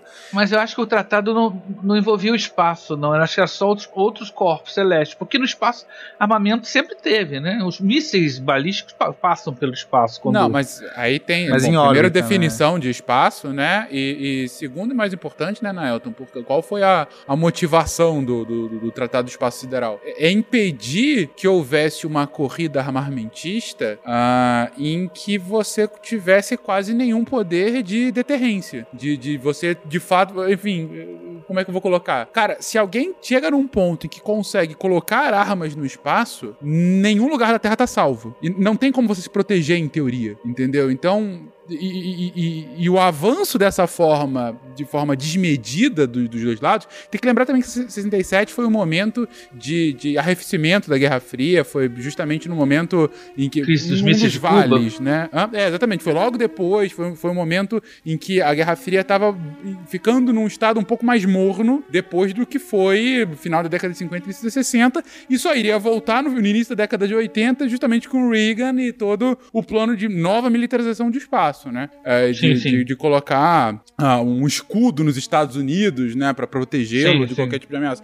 Então, assim, é, é, é, de um ponto de vista estratégico, a- alguém que conquistasse e conseguisse colocar armas no espaço, com armas nucleares ainda, é simplesmente impossível de você ter ah, essa, esse, esse equilíbrio de poder como tinha até aquele momento. Então, ó, vamos deixar de fazer isso, não vamos explorar mais o espaço por conta disso e, e- e ponto. É, foi um dos raros casos em que, de fato, houve uma concordância ah, a ponto de vo- você estabelecer um equilíbrio militar nesse, ne- nesse, nesse sentido, ah, além de ser caro pra cacete, né? Pra fazer qualquer tipo de exploração. É, na verdade, na prática, botar bombas em órbita é menos eficiente do que manter mísseis balísticos. Menos eficiente, não é só prático. Uhum. Porque a sua arma em órbita está sempre invisível. Enquanto Uhum. você lança seu míssil balístico de um lugar que você não sabe, de dentro de um submarino, que é a arma definitiva, né? Os mísseis disparados em submarinos, que você não sabe de onde está saindo.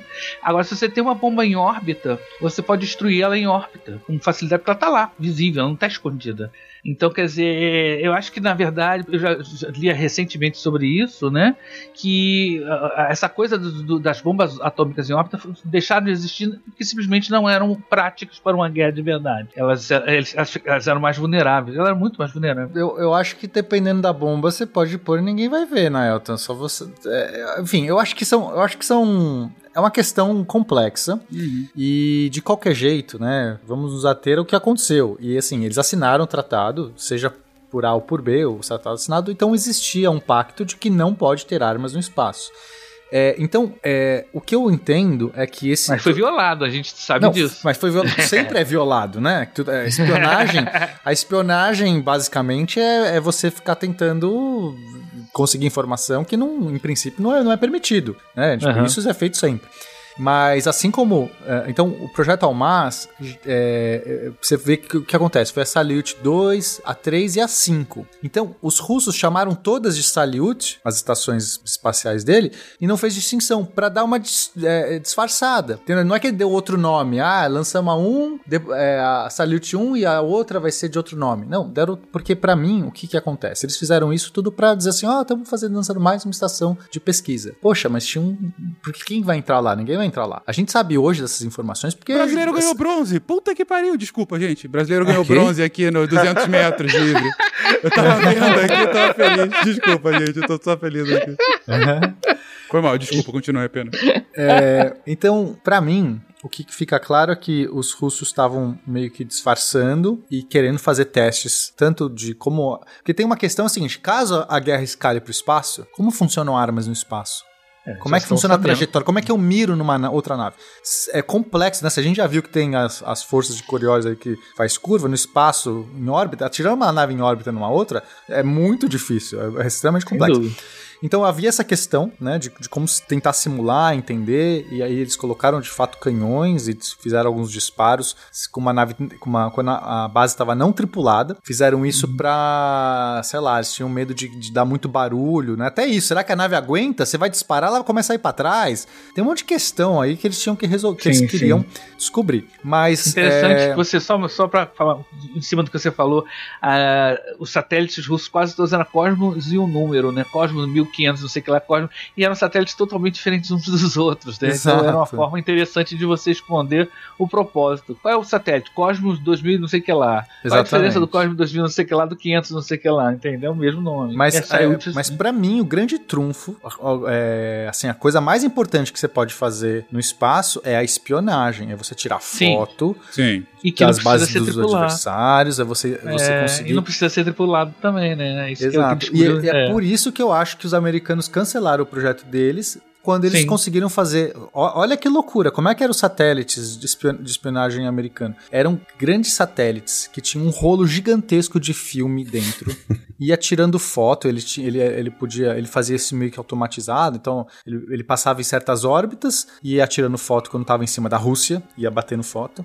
Só que, Fincas, é filme. Não é digital. Não tem câmera digital nessa época.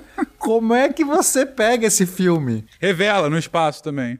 É, revela no espaço e faz o que com esses redes? Também você tem que mandar isso pra terra pra alguém ver. Não tem como mandar essa informação visual, não existe isso. Sim. Eles tinham que eles tinham uma câmera de retorno. E saía uma uma um- de- desse, desse satélite gigante, era enorme esse satélite, muito grande. Saía uma cápsula com essa com esse rolo de filme já já tirado foto. Caía na Terra. Só que veja, numa época que eles não sabiam direito onde ia cair. Eles, os cálculos de reentrada eram mais ou menos. Não, não tinha Então, GPS na, na cápsula. não tinha né? GPS, não, não tinha orientação perfeita, tinha que fazer tudo por é, é, de jeitos, jeitos muito assim, rudimentares pra você ver onde vai cair. E aí ficava o barco da marinha, mais ou menos vários barcos, helicópteros, pra tentar ver quando a cápsula ia entrar. Porque é o seguinte, tinha dois problemas. O primeiro, Tinha avião também. Avião também. Se caísse isso e eles perdessem, o dinheiro que foi perdido. Porque são, tipo, sei lá, milhares de fotos que, que foram tiradas, super, né? de- imagina, o preço do satélite, o preço do lançamento, isso aqui, pra você perder o negócio, caiu no mar, perdeu. E eles tinham. O, o segundo problema é se o adversário pegasse isso. Porque ele teria provas da sua ação de espionagem. E era seríssimo, era tão sério que essa cápsula, quando caía no mar, ela se autodestruía. Ela, tipo, afundava sozinha. Eles podiam fazer uma que boiasse. Mas a ideia é o seguinte: se a gente não pegar, que vá pro fundo do mar. Esse programa existiu. Com certeza os russos também tiveram um, um análogo, né? Que eu conheço. que Análogo analógico também. foi- Era o analógico early, também. early Bird, né? É um, um deles, um Mas famoso. pensar assim, como é loucura, sabe? O negócio que ejetava, caía, tipo, era um- um meteoro caindo, você tinha que pegar o meteoro.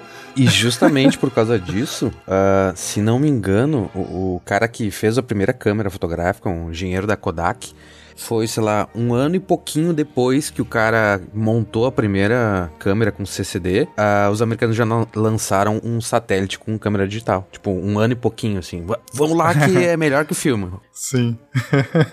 E eu só queria falar rapidinho que essas Salute aí, né, a gente tá acostumado com a ISS, que tá aí há sei lá quantos anos, mas essas Salute, que é Oi, né? Ah, Elas duravam bem pouco tempo, né? Elas não, não eram sim. ficar uma década, elas duravam pouco tempo e elas logo se tornavam de Salute, elas viravam Desvidania. Das Vidania Tavares. Aí de- é, o bacana é que acho que com as Sayuts, eles, eles criaram uma ideia de estações mobil, é, mo- mobil- é, modulares, né? Modulares que, que deu origem a Mir, que é a mãe de todas. A mãe da ISS, né? É, se as Sayuts é, seriam as avós, né? A Mir foi que. Era um monte de Sayuts, uma grudada na outra, era um Lego espacial, né? Sim. e que é, foram é, é, tinha o nome de. É gozado que esses, esses nomes russos eu fico muito bobo, porque uma. A Sayut pode ser saudação ou fogo de artifício. A Mir pode ser paz ou mundo. Não tem nada a ver com uma coisa com outra. A mim pode ser paz entre os povos ou o comunismo irá vencer. Depende da sua interpretação, né? É, paz no meu mundo, né? É, é paz se for no meu mundo, né? Pois é. Aí é, o bacana então da Mira é que ela cria aqueles módulos que vão engatando. É como se fosse várias soilts grudadas, né? Num, num, num- num jogo de quebra-cabeça. E foi também uma das, uma a primeira estação espacial realmente funcional. A Mir Sim, sim. foi a primeira estação realmente funcional que sobreviveu à queda do comunismo, né? Os americanos usaram ela por muito com ônibus espaciais, então realmente. E o interessante é que ela só foi deorbitada para não concorrer com o projeto da ISS. Ela poderia agu- aguentar mais tempo lá, apesar de todos os problemas técnicos que ela teve, né? Um dos problemas que você não imagina que parece bobo, mas ela teve um problema com o sistema sanitário dela. Você imagina você estar dentro de uma estação espacial e com um problema sanitário, o vaso entupiu. Não tem uma janela para você abrir e sentir o cheiro diferente. Os, os russos aguentavam aí muita coisa, viu? É. Os caras. é, ó, inclusive, eu acho que vale, vale mencionar né, a, a Salyut 7, que, que foi talvez assim. Teve, teve algumas coisas muito interessantes que aconteceram na Salyut 7. Que é, teve um, um, certo momento lá que ela, eles perderam o controle, perderam a, a comunicação. Então tava sem ninguém na, na estação espacial e eles não estavam conseguindo comunicação. A, a, a, e aí mandaram uma equipe, mandaram uma equipe para tentar ver qual é, né? Porque senão iam perder a estação espacial. E aí foi lá, foram lá algumas pessoas, é, foram du duas pessoas, né? O, o, o, piloto, o Vladimir Janibiekov. Esse cara, inclusive, é, ele é famoso pelo efeito Gianni Bekov. Depois eu falo sobre isso. Então, esse cara era um piloto muito bom, o Vladimir. Aí, quando eles estavam chegando perto da estação, ela estava é, é, eles não estavam, não conseguiram comunicação próximo, não conseguiram acionar os acionamentos, os acoplamentos automáticos. Isso já era esperado, mas o problema é que essa estação estava com uma leve rotação. Ela não estava paradinha, porque no momento que acabaram as baterias, depois descobriram que houve um problema no módulo, um controle lá da, da estação, que não indicou que as, o, as baterias estavam acabando. Então esgotou as baterias, ela morreu. Ela era uma estação morta. Realmente, tipo, tava ali. Não tinha sistema de aquecimento funcionando, não tinha nada nada funcionando, e ela tava um, um, lixo espacial girando no espaço. E os caras, esse piloto teve que fazer o acoplamento, Fencas, na mão, num objeto girando. Isso é uma das tarefas, talvez seja até hoje, assim, uma das coisas mais complexa que alguém já fez no espaço. O cara teve que igualar a rotação dele com a rotação da estação espacial e fazer e aproximando é, mais ou menos aquela coisa interestelar, já quem já deu tantos Exatamente, eu ia falar. O Cooper fez isso no final do filme. Exato. Então, assim, tem aquele acoplamento, né? Mas é, aquilo é um filme, foi feito na, na, vida real. Claro, não foi tão emocionante quanto no filme, certamente. Não tinha também um robozinho ali pra, pilotar. Mas o cara, assim, é um, sabe, é, é dessas coisas de distinção. O cara fez o acoplamento numa nave que tava. No, normalmente, você nunca tá nessa situação, sabe? É, você tem comunicação entre as duas naves e você tem uma órbita, ela tá paradinha. Acoplar um objeto girando é muito difícil. Uhum. E ele conseguiu. Aí depois que ele acopla nessa estação, eles checaram que tinha de fato ar ainda, checaram a atmosfera da estação, ainda estava pressurizada, né? Que bom, porque é, senão seria um problemão. Mas estava extremamente frio, eles quase congelaram quando entraram na nave, porque tava, não tinha, tinha tempo, tipo, tava gelado. Os caras tiveram que ficar num, num aquecido com umas roupas, assim, umas peles de, sei lá, urso polar, umas coisas muito maluca para conseguir durar para ligar, entrar na nave, ligar os, os, os, aquecedores e eles conseguiram ficar alguns dias lá e conseguiram fazer a estação funcionar de novo. Foi muito legal. E depois retornaram com vida, deu tudo bem. Então isso é uma coisa muito legal. Tem um filme que, que conta essa história, é, que acho que o nome é, é esse, acho que é Salute 7, inclusive, se vocês procurarem esse filme. É um filme russo bem, bem interessante. Poxa, é bom colocar na nossa pauta pra, pra ver se coloca depois lá na. Né, porque eu não conheço esse filme, não, fiquei curioso. Assiste, é bem legal. Então, assim, claro, né? Tem uma, tem uma dramatização que, que não corresponde exatamente à, à realidade, ah, mas, mas a história, a história é muito boa, tem, né? a história é muito legal. Sempre tem. É por isso que estou aqui. E vou achar uma forma de dizer a Murphy assim como achei este momento. Como, Cooper? Amor, Tarsa, amor. É como a Brandy disse, minha conexão com a Murphy é quantificável, é a chave. Então, assim, a, a, a, a Mir teve. Foi muito interessante que a Mir ela ficou muito tempo, né, Nelton? Assim, o primeiro módulo é de 86 que, so, que sobe. Sim. E, e assim, um, ficou até 2001, quando ela, ela acaba sendo deorbitada, mas como você falou, tava, tava, tava funcionando, tinha seus problemas, tava funcionando. Mas, assim, pra, pro nível russo da coisa, tava tranquilo. Os caras que foram lá com, com, a estação fria, que não tinha. que rotacionando, tá tudo bem. Dava pra, dava pra habitar. A Sayuti foi, foi habitada em torno de 800. Uh, deixa eu ver quantos anos quantos dias, perdão, é, foram 850, né? É, então, 816 dias. A Sayuti 7 foi o recordista na época dela. A Mir chegou a 4.594 dias ocupado. Isso, eu tô falando só dias com tripulação, não é em órbita. Sim, é dias é muita coisa, é muita coisa. Não, foi, e ela foi crescendo, né? Cada módulo que ia sendo colocado, ela foi crescendo. E foi é, é, é o conceito básico da ISS, né? A ISS é uma MIR ampliada, né? Vamos dizer Sim. assim. E né? teve até ônibus espacial que acoplou Sim, na MIR isso também. É muito legal. É, eles, é, é, fim da Guerra Fria mesmo, né? É. um negócio assim muito legal né? Que agora a gente está falando assim, mas nesse meio tempo os americanos tentaram fazer a estação deles também, né? É bom a gente lembrar que a gente está correndo a, linha das, das estações soviéticas, né? A Mir é de 86, né? Uhum. Em 71 foi, começou as Sayutes, mas em 73 os americanos, tipo, pô, chegamos na Lua, cadê os soviéticos? Ué, não estão procurando na Lua mais, o que, que eles estão fazendo? Estão fazendo estação espacial, vamos fazer estação espacial Tem também. que fazer também. Exatamente. Aí eles adaptaram os últimos estágios do Saturno V, que é um, satélite, que é um foguete gigantesco, né? E transformaram um dos últimos estágios na estação espacial Skylab. É, é um negócio genial por um lado, mas não foi feito do jeito assim. é, deu uns probleminhas mais sérios do que da Sayuti girando, né? Para início de conversa, quando ela foi lançada, um dos painéis solares não abriu. Uhum. O escudo térmico foi para as cucuias, então tiveram que cobrir com, um com um aqueles lençóis laminadinhos que a gente vê em filme americano quando a pessoa está sendo resgatada. Botaram uma lona prateada para proteger o- que o escudo térmico não estava lá. E a primeira tripulação que entrou não aguentou ficar lá dentro, de tão quente que estava, porque ela. Então a estação a Skylab começou ruim. O que, é eles fizeram? Foram pra rua pegar um vento? Hã? eu acho que. Eu acho que Não, não tinha a- nem como fazer. Tinha procurar o lado, não na é? A primeira, a primeira não, não A deu certo. tripulação não conseguiu ficar lá dentro. Aí eles tiveram que voltar, fazer os reparos, né? E aí fizeram, expandiram, botaram mais um módulo nela, né? Cobriram lá a parte que estava ruim. Tipo, Tiveram que botar mais painéis solares porque ela foi feita para funcionar com dois painéis, só tinha um funcionando. Parece que foi feita no Brasil. Mas. é, aí depois ela começou a, a, a descair de órbita porque ela ainda estava numa órbita relativamente baixa, tinha um efeito atmosférico pequeno, mas tinha. E para ter para completar o azar, é, teve uma atividade solar é, fora do comum que mudou a densidade da atmosfera na altura da onde a Skylab estava. Então ela começou a perder energia por atrito e ela foi deorbitando e caiu descontroladamente na Austrália.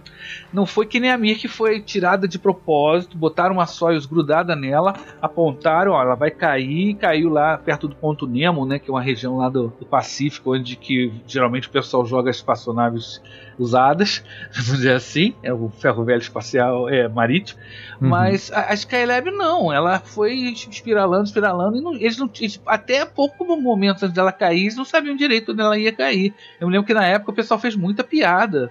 Tinha camiseta com um desenho da Skylab e um alvo escrito Skylab aqui, né? Ou Skylab, né? O Kai virou cair, né? Então ela foi uma experiência. hum, é, teve alguns, claro, teve alguns, teve momentos brilhantes e tal, fizeram é, observação de cometas, de radiação, tiveram um tele- um telescópio É, razoável co- como o nome diz, né? Skylab, a ideia era ser um laboratório espacial e, É. poder fazer também avanços científicos. De fato, é, e teve também parceria com os russos, assim como na Mir também teve parceria com os americanos. Também teve, ah, não sei qual foi a Skylab que teve também parceria, eles acabaram... Não, eu acho que nenhuma Soyuz acoplou na, na, na Skylab, que eu saiba. É? nenhuma Será que eu não, tô não. viajando? Uma Apollo acoplou com uma Soyuz, que foi o fim da corrida espacial. Ah, é a verdade, Skylab é verdade, não. é verdade. Teve- É, teve- Você deve estar lembrando porque eles criaram um adaptador, né? Pra, pra, Teve, duas. teve, estão corrigindo. Teve o acoplamento, mas foi Apollo com Apollo com Soyuz, né?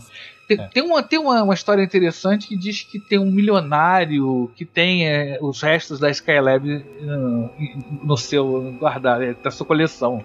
Né? Isso é meio lenda, não sei, né? Dizem que caiu na Austrália e que algumas pessoas recolheram os restos da Skylab, que era uma coisa gigantesca, uma coisa grande, né?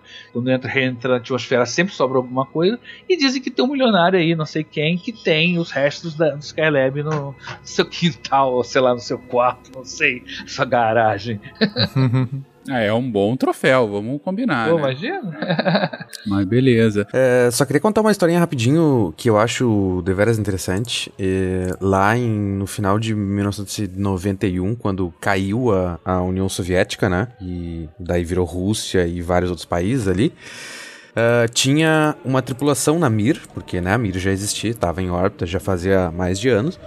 E eles eles estavam programados para voltar nesse meio tempo, só que daí, pum, caiu a União Soviética e tá, mas quem é que a gente vai mandar lá pra cima pra botar no lugar dele, do- dos astronautas que estão lá? Porque eles não, não queriam deixar sem ninguém lá na, na estação, porque tu tinha que fazer ajustes, sei lá, ajustes de órbita. né? Imagino que devia de ser feito lá por cima, não por comando aqui embaixo, mas eles não podiam deixar ela muito tempo uh, sem ninguém. E então eles mandaram dois dos três astronautas, ou digo, cosmonautas, né? Eles mandaram. E um deles, que era o, o responsável, como é que é? Engenheiro de voo? Ou, não sei como. o, o selador. Exatamente. Então ele ficou. O, o, o zelador ficou mais tempo lá. Era para ele ficar cinco meses. E, ele, e disseram para ele: Olha, teus amigos aí vão descer, tá? Mas tu espera, espera mais um pouquinho, tá? Que a gente tá vendo quem que a gente vai mandar aí para cima. Uhum. Por quê? Porque a base de lançamento da União Soviética ficava no que na época virou, assim, tipo, pum, do nada virou Cazaquistão, né? Então eles não Exatamente. tinham mais poder, domínio, administração, uh, e eles não podiam mandar alguém para lá, porque não era mais deles, ou, né? Ou, ou nem sei se eles já sabiam que não era mais deles, mas imagina todo essa, esse questionamento interno, será que a gente pode, não pode? Mas então o cara ficou. Era para ele ficar cinco meses, né? Ele ficou dez meses. E ele ainda, ainda por cima ele ficou sozinho. Uh, lá em cima. Imagina que tenso, né? E, e justamente isso que é interessante que a gente estava falando lá no início, de que mesmo que não seja um sistema totalmente, um sistema fechado, como o Naelton ressaltou, que aí vai vir nave, vai sair nave, tu tem que ter uma boa de uma reserva para eventos inesperados, né? uhum. né? Então, imagina, o plano era aquele time ia ficar cinco meses e o cara acabou ficando o dobro do tempo. Uhum. Meu Deus. É, é uma mistura do, daquele cara do, do, do, terminal, né? Do, do Tom Hanks do terminal. Isso, isso. Com, com, com o náufrago, com né? O cara do Interestelar que ficou na nave na hora do, do, que eles ficam perto do, do, do planeta do buraco negro, o, o né? O Fencas tá conseguindo contar essa história inteira. você vai, vai ser Eu avisei no início do episódio. É bom você ter visto Interestelar. é. Aí o cara fica lá, né? Fica tipo algumas horinhas pro, pros outros, pra ele passou 20 anos, sei lá quanto Exatamente, passou. É, não. É, mas de, dessa vez, dessa vez ele ficou é, 800 e poucos dias foi o tempo total de o todas total, as viagens que, ele, ele fez. 312, né? é, tá certo. 312. Isso. Ele voltou depois pro espaço, né? Isso, a gente precisa pensar que o cara, não, depois dessa o cara nunca mais vai querer voltar pro espaço. Né? Esse, é, esse uhum. é astronauta mesmo. E ele ficou lá realmente como zelador, né, da, da Mir. E porque eles precisavam que, que alguém assumisse. Então, uh, se não me engano, eu tava tentando achar aqui, mas eu não achei o dado corretinho. Mas se não me engano, os russos fizeram um acordo daí com a Alemanha. Não sei qual das duas Alemanhas. Ah, não, na época já, já era uma só, né? Depois. Uhum. É. Sim. Então, a Alemanha que mandou um, astron um astronauta uh, para lá para assumir o lugar do, do russo aí. E ele é o último soviético porque quando ele desceu, né, daqui, ele ainda tava com um uniforme que não era mais usado, né? Então, um uniforme com União Soviética e não, não Rússia, né? Ou Cazaquistão, Sim. ou sei lá, qualquer coisa. That's the story. Cara, o cara mais isolado, né? Uma coisa de louco. O país dele, ele em cima, cuidando da bomba, cuidando do jardim, cuidando. É, é, é, a gente pode fazer até uma analogia mais próxima com a galera da estação espacial agora, quando estourou a Covid, né? Ah, Porque uhum. tava, o pessoal tava todo mundo preocupado, inclusive, quando ia fazer a troca, né, das pessoas na estação espacial, Sim. porque era falando, ó, são as únicas pessoas, são os únicos terráqueos que não tiveram nenhum tipo de contato potencial com essa doença nova, né? Como é que vai ficar agora? E enfim, então vamos a ela, né? Justamente a estação, a estação internacional espacial, né? Ou ISS em inglês, que é hoje o, o exemplo de estação espacial que a gente pode dar, né? É, não é a única em órbita, mas é a maior e a, certamente a mais. E a mais, a mais antiga, assim, a que mais tempo ficou em órbita. Sim. Né? Assim, sim. Vem se ganhou da Mir já, já passou da Mir. Já passou da Mir. E é um dos maiores empreendimentos da humanidade, Fencas. Sim, Aí sim dúvida. a gente tá falando de Começou de em novembro assim. de 98, com o lançamento do módulo Zarya, que é um módulo idêntico, de certa maneira, ao da Mir, né? Que é o miolo, uhum. né? De onde ela começou a.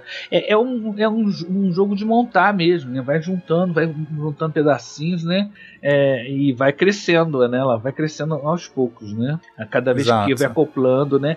Uma coisa que eu não sabia, que para fazer a pauta dessa, dessa desse é, episódio, eu fiquei sabendo que tem um segmento orbital russo e um segmento orbital americano na estação. Exclusivo, né? É, é tem um. Cada lado é administrado de um jeito, uhum. né? Isso é muito Deep Space Nine pro meu gosto. É incrível, porque é, são duas nações. Eu pensei que fosse uma coisa meio livre. Eu, eu creio que entre eles não deve ter essa, essa coisa, mas tem umas regras que servem para um lado, né? É, tem, teve teve até um incidente lá, incidente, sei lá, alguma, alguma um, um complicador que é, alguma nave tinha que acoplar do lado russo ou, ou, sabe, tinha que ter alguma liberação porque foi acoplar, não ia acoplar do lado russo, acabou na última hora tendo que acoplar do lado russo e aí rolou esse estresse, entendeu? Não, mas aqui tem que ter liberação. Não, mas tem que acoplar. Não, mas não é, e, e, eu, sei, eu, eu, não sei direito a história, deveria estar mais uhum. informado para contar, mas eu sei que teve já incidentes nesse sentido. Não é tão assim de boa, não.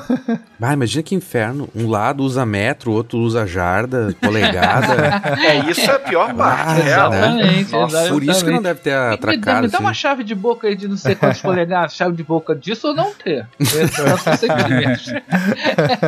Agora, é interessante a gente situar isso, né? Que a ideia dos americanos era fazer uma estação deles. Ia chamar de Freedom, liberdade. Uhum. Aí não deu, o projeto diminuíram para Alpha. Aí também não deu, aí tiveram que fazer um acordo com os russos e fazer uma. Que os russos estavam começando planejando fazer a Mir 2, né? Aí uhum. que fez, surgiu. Né, os americanos tiveram que fazer junto com os russos. Então rola uma, uma coisa assim, né, né? Isso na época do Ronald Reagan, né? Então é, é, é, um, um projeto megalomaníaco americano que teve que se adequar à realidade para que hoje nós tivéssemos a ISS, teve que acontecer isso, né? Não, e uma das discussões foi qual a órbita ela, ela teria, porque para você poder. A, a, a, Rússia lançava lá do Cazaquistão e de, é, de Baikonur. E para você. Só que fica, sei lá, muito mais. É, num paralelo muito mais elevado. Sei lá, 50 e poucos graus. Não, não sei de cabeça agora. Enquanto que a base de lançamento de cabo canaveral dos americanos era, sei lá, 25 graus. E, se, e, e os americanos, se, se, você faz uma estação que precisa ficar numa órbita para chegar só nos 25 graus, precisa de menos energia, precisa de gastar menos combustível para levar os módulos para o espaço. Se você precisa fazer uma que chega nos 52 graus lá, você precisa de mais energia. Isso já era um problema, já problematizou ali, não, mas é, pô, vocês precisam de 52 graus, a gente não precisa. Então já teve um, um dilema, qual que seria a órbita real da, da estação espacial e várias negociações, né? Isso foi um processo complexo e, mas, mas depois outras, depois que o projeto deixou de ser americano, começou a realmente pensar como algo mais para a humanidade, né? A, a, a, foi entrando já no final dos anos 90 e, e, e daí houve toda uma, uma questão de reflexão, de, de um pensamento mais é, coletivo da humanidade. É, tem todas, tanto, sei lá, questões de pensar é, é, é de, do ponto de vista ambiental, né? A gente teve lá Eco 92 e, e e um pensamento mais global, de barreiras caindo entre nações, e isso foi um exemplo. A ISS tornou esse projeto global, que aí não só é, incorporou Estados Unidos e Rússia, mas também abriu para outras nações, que tinha a ESA, né, que era a Estação Espacial Europeia, é, a japonesa e a, a Estação Canadense. Mas com o tempo foi abrindo para outras nações participarem, até o Brasil teve uma participação na ISS, mas foi removido porque o Brasil não entregou o que precisava entregar, e enfim enfim, lástima, sinto muito, é muito triste essa história. Foi o famoso vamos marcar e a gente não foi. foi. É, e era para ser uma janela, né? Eu fico é, imaginando putz. o astronauta encostando assim. Você tá encostando na janela brasileira, sai daí, cara. Não, esse é muito triste isso, isso é, sério. Eles pediram uma janela e mandaram um basculhante pra gente. Pô. Coisa horrorosa. Era só entregar, tinha que fazer uma janela e acho que mais um, sei lá, sabe? É, é uma prateleira. Tipo, sabe, algo assim, muito, muito simples, só pra poder ter. Era quase assim, cara, Brasil, vai, Faz alguma coisa para dizer que fez, para ter a sua bandeirinha aqui, para que você possa ter o direito de mandar um astronauta, para você possa ter o direito de usar é, os recursos, para que você, enfim, né, tenha acesso, participe do projeto, tá junto com a gente. E Fencas, foi atrasando, não sei o que, chegou no dia, não, não ah, é, esquecemos de fazer. Brasil. Vira Pô, Brasil. É, é mas eu vou mandar ainda um... deram mais chance, deram é, mais chance, errou de eu novo. Eu vou mandar uma, uma, mão francesa, vocês pegam parafuso com bucha de S8 por aí, bota. E tem esse basculante aqui da minha casa da minha avó, bota aí, não. é, isso é muito triste. Vamos falar de uma coisa. Vamos falar como é que ela tá hoje em dia, o tamanho dela. para desviar o assunto, para não cair Vamos em lá. assunto, né? As dimensões atuais dela têm uma largura de 73 metros, comprimento de 110, altura de 52. O comprimento é tipo um campo, um campo de futebol americano. A largura equivale à envergadura, ponta da asa, ponta da asa, de um Boeing 747. E a altura equivalente a uma piscina olímpica. Tinha que falar de coisa olímpica, né? A tripulação. de uma piscina? É, a altura é, é, a gente tem que fazer um, um, um- cubinho, né? Tem que lembrar que ele é, ele é uma tripinha no meio, né? Que não tem, não é tripulada, a parte tripulada é bem menor, né? É onde ficam presos quase todos. Aí tem os painéis solares, tudo, né? Então a altura é, é- é em torno de ah, quantos metros? 52 metros. É 50 metros, é, É. é a piscina Uma olímpica. piscina olímpica. Ah, a altura de uma é, e o comprimento da piscina. Eu pensei que É, a altura é, da desculpa, piscina. Tipo, desculpa, tá de certo. dar A altura pé é ou que- não? Sim, a altura é equivalente ao comprimento da piscina, tá certo. É, isso aí, tá certo. A, a tripulação é de 6 a 7 pessoas. A altitude que ela alcança em relação ao Sol, em, em média, é de 40, 427 quilômetros. Tá? A inclinação, a gente, o Penan já falou um pouquinho, tem um mapa aqui que a gente mostra que ela vai lá em cima na União Soviética e desce até aqui embaixo na América do Sul. né? Ela faz um movimento, se você for projetar a órbita dela na- no mapa mundi, daria uma coisa como uma, uma curva de seno, né? um seno cosseno. Né? Ela vai subindo soviética e- não, na Elton Rússia. Vamos lá, vamos lá, já ah, é, desculpa. É, tá certo. desculpa, perdão. Perdão, eu sempre esqueço isso. Ah, ela dá uma volta, é, 15 voltas e meia ao redor da Terra a cada 93 minutos. A previsão de vida útil é até 2030. Não, não, não, não. A cada dia, a cada dia, né? A cada dia, perdão. E A volta é 93 minutos. Isso, perdão, perdão. Ela dá 15 voltas e meia ao redor da Terra por dia, a cada 93 minutos. Inclusive, gente, é fácil de ver a ISS é, no, no céu. Tem sites, eu, eu gosto muito do Heavens Above, em que você pode prever a passagem da, na, sua, na sua cidade. Eu entrei aqui no Spot the Station da NASA. Tem aqui, ó. Inclusive fiquei muito frustrado porque não tem nenhum aqui próximo até agosto, até 7 de agosto. Eu, eu sugiro mais o Heavens Above, porque ele é mais atualizado e tem mais satélites, além do da, da ISS. Você pode ver outros satélites luminosos. Eu me lembro de uma vez que eu vi a ISS passando de um canto a outro do céu, um brilho enorme, assim, maior do que Vênus, e aquilo de um lado ao outro do céu, assim, eu fiquei parado, feito um boboca no meio da rua olhando, porque eu sabia que era a ISS. né? Quem não sabe vai ver, ah, é um avião, né? Mas é, é um brilho muito grande, porque esses painéis solares todos, você imagina, é muito, uma, uma superfície refletora bem grande. Eu não sei Ah. se vocês, quando eram crianças, tinham isso. Imagina, antigamente, mas eu, quando criança, lembrava em São Paulo que, às vezes, quando passava um helicóptero, um avião próximo, os adultos falavam: Olha o Papai Noel, coisa assim. O, Na Elton é quase isso com a ISS, né? Olha É. só, dá, dá tchauzinho pros, pros astronautas na Elton. Eu via muito, eu acompanhava a Mir sempre. Eu sou muito apaixonado pela Mir. Eu tenho a miniatura da Mir aqui na frente da minha estante aqui. E eu vi, quando eu assistia ela passando, era uma coisa também muito legal. E, como a gente lá no planetário, no tempo que a gente fazia observação, agora a gente não está fazendo por conta da pandemia. Uma das coisas que a gente sempre fazia era ver no, no Heavens Above os satélites que iam passando, porque as pessoas ficam na fila para entrar na cúpula para observar. E a gente tem que distrair as pessoas na fila para que ela não fique muito tédio. A gente fica conversando com elas, batendo fila, andando. Mas uma coisa que a gente sempre fazia, a gente avisava os outros, ó, vai passar tal hora. Aí, geralmente a ISS não falha, né? Satélites menores a gente às vezes tinha uh, variações. Mas aí quando passava as pessoas ficavam boquiabertas, né? Porque, ó, vai passar ali, né? E é um clarão, né? Um clarão, um negócio muito brilhante. A massa dela tá na faixa de vazia, sem, sem tripulante, né? 420 toneladas. É uma coisa, é uma cidade, é, um, é uma coisa, não é uma cidade, mas é um, um prédio em órbita, né? A gente botou aqui na, na, na pauta a comparação com a Mir e com a estação chinesa, né? Ela é- continua sendo a, a, a maior, a veterana e É. maior, a maior de todas. E, e assim, eles estão pensando, né, uma vida útil para até 2030. Pode ser que isso mude, mas tem planos até de transformar a ISS numa, numa estação espacial de turismo. Pra, tem aí algum interesse de al- algumas empresas de comprar e aí converter isso talvez em turismo espacial, mas isso tudo está muito incerto, pode mudar, então vai depender principalmente da, do projeto Artemis, que é o projeto, o novo projeto de colonização, de colonização de presença na Lua, né? Que inclui inclusive uma estação espacial, o, o- a Gateway, em órbita da Lua, e seria a primeira estação espacial aí um- orbitando um outro corpo que não a Terra, seria muito legal.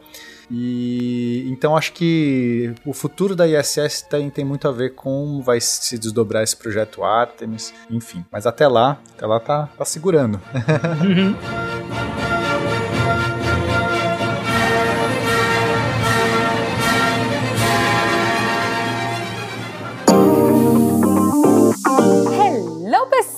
Pessoas! Olha aí, Jujuba chegando no momento Cambly!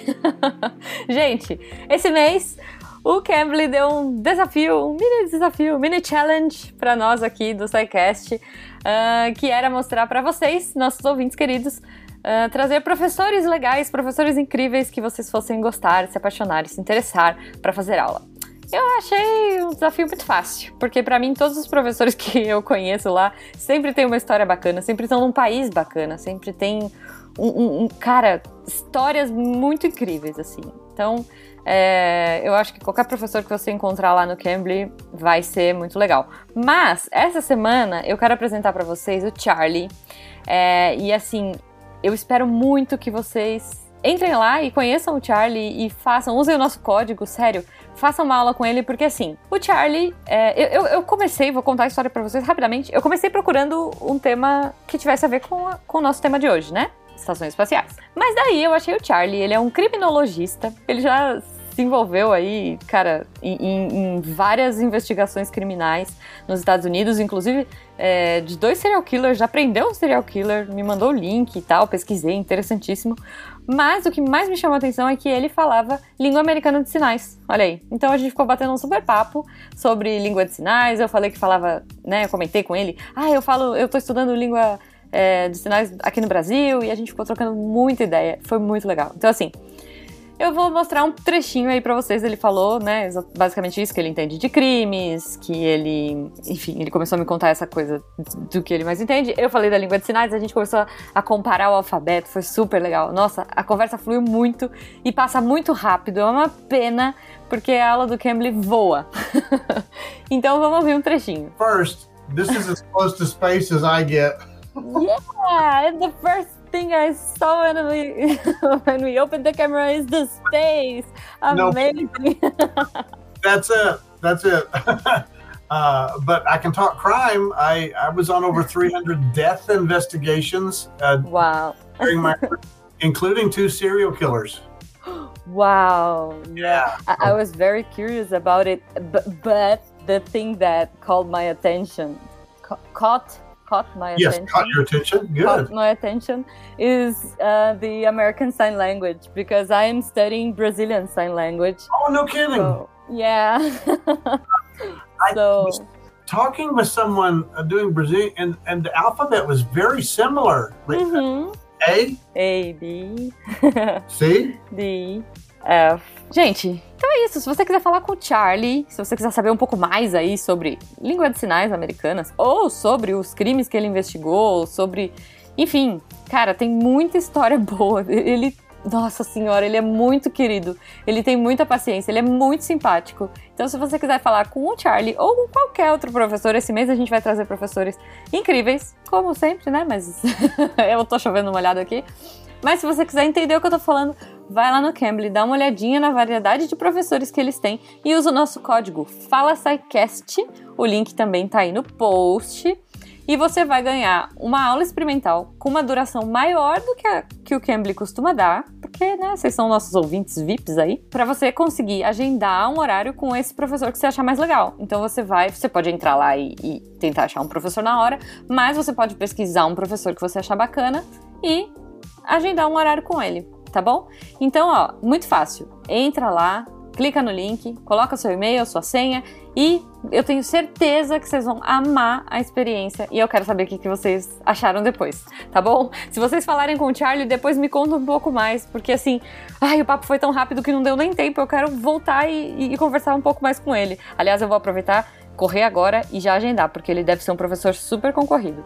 O link dele também tá aqui no post, então vamos lá, vamos falar com o Charlie. Beijo para vocês e até semana que vem.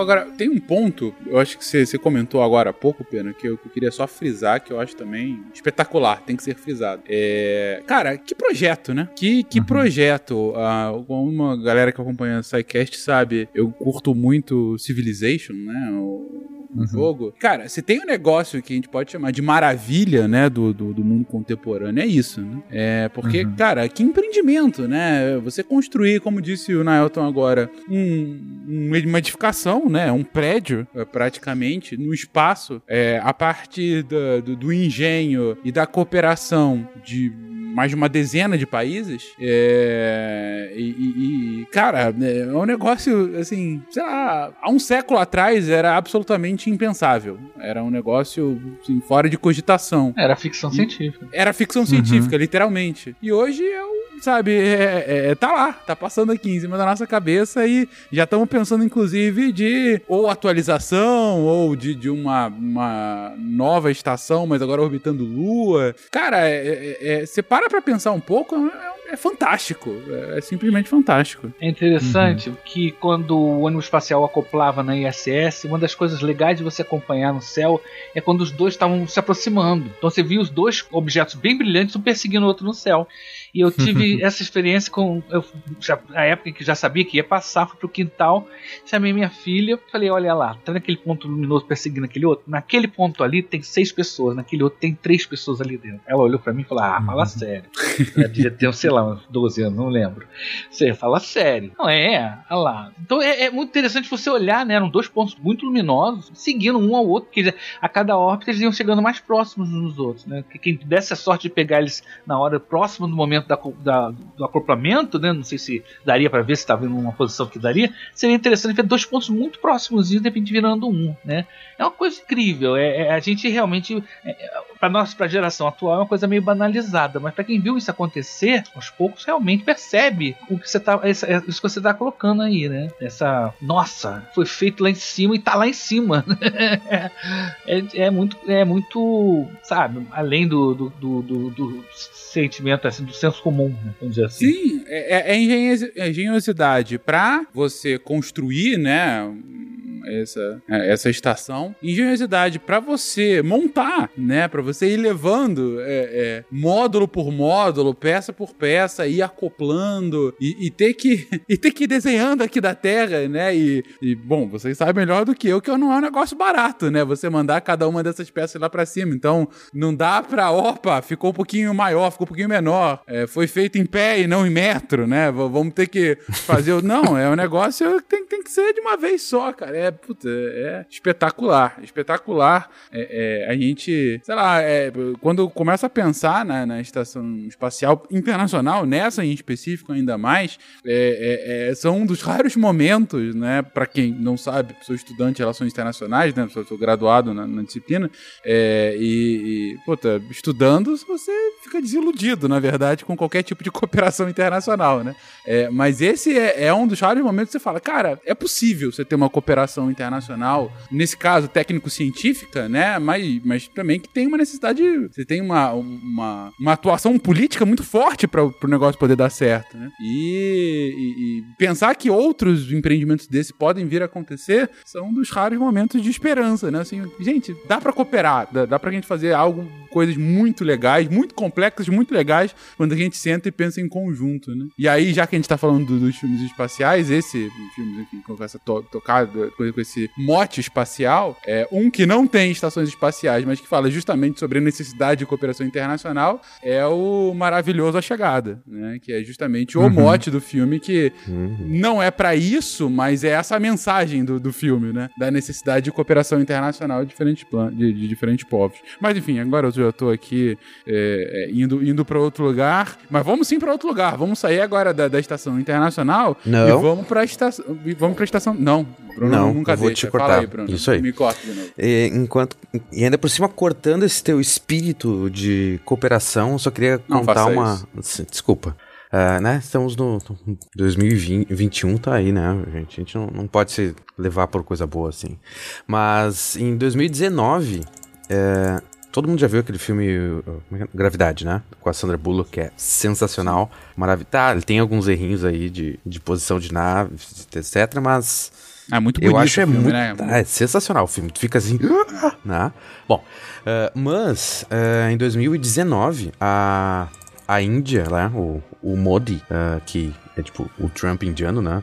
Let's, let's make India great again. Mas Meu eles Deus fizeram. um- eles fizeram um teste de míssil, tá? Só que esse míssil ia pro espaço e explodia satélites. Pra mostrar que eles podem, sabe? Pra aquela, pra, pra aquela coisinha de, ó, cuidem aqui, ó. Nós, nós somos capazes de desenvolver um míssil que ah, pode ah, derrubar os satélites de vocês, ou sei lá, sabe? Pra fazer esse, esse teste conceitual aí e mostrar pros outros. Só que eles ah, bateram e destruíram um satélite próprio da Índia, que, se não me engano, já estava desabilitado, sei lá o que. Mas eles destruíram um satélite deles mesmo. Só que esse satélite estava numa órbita mais alta do que a ISS. E o que, aconteceu? Os, os debris, como é que é? Os babaca, né? Falando inglês. Os, Lixo espacial? o lixo Detritos. espacial. Detritos, isso, melhor. Os detritos foram caindo, né? ah, em direção à Terra. Isso levou semanas. E ameaçou a estação a, a ISS a acontecer exatamente a mesma coisa do que no filme do Gravidade. Tanto que eh, alguns dias, eu não sei, não sei certinho, eu tava tentando achar aqui, não, não achei. Mas teve dias que a tripulação toda foi pra dentro da Soyuz, que é né, a, a cápsula de que eles podem voltar pra Terra, que, como a, a Sandra Bullock usou. Então eles vão pra Soyuz porque eles não é é muito provável que a estação espacial seja atingida e seja totalmente destruída por causa desses detritos espaciais. Então, e a Índia disse whatever. Fuck you Americans. E então, mas ah, como é, é de se notar, a estação espacial ainda está lá, os astronautas, ninguém morreu e não mas por pouco que o Gravidade não foi Isso real. foi, é, isso foi em março de 2000, 28 de março de 2019, é, an- depois de uma experiência que os chineses tinham feito. Né? Em, 2000 em 2007 eles fizeram mais ou menos a mesma coisa. Taram um satélite chineses? em órbita dele. Os chineses fizeram isso com o satélite deles. Eles dispararam um míssil num satélite deles. Isso foi em, 2000 em 2007. Então, Quer Uhum. dizer, a Índia repetiu né, um, a, a, a, a, a besteira que a China tinha feito antes. E eu acho que isso tem a ver ainda como. É, inclusive, o, o teste chinês foi considerado o maior evento gerador de detritos espaciais da história.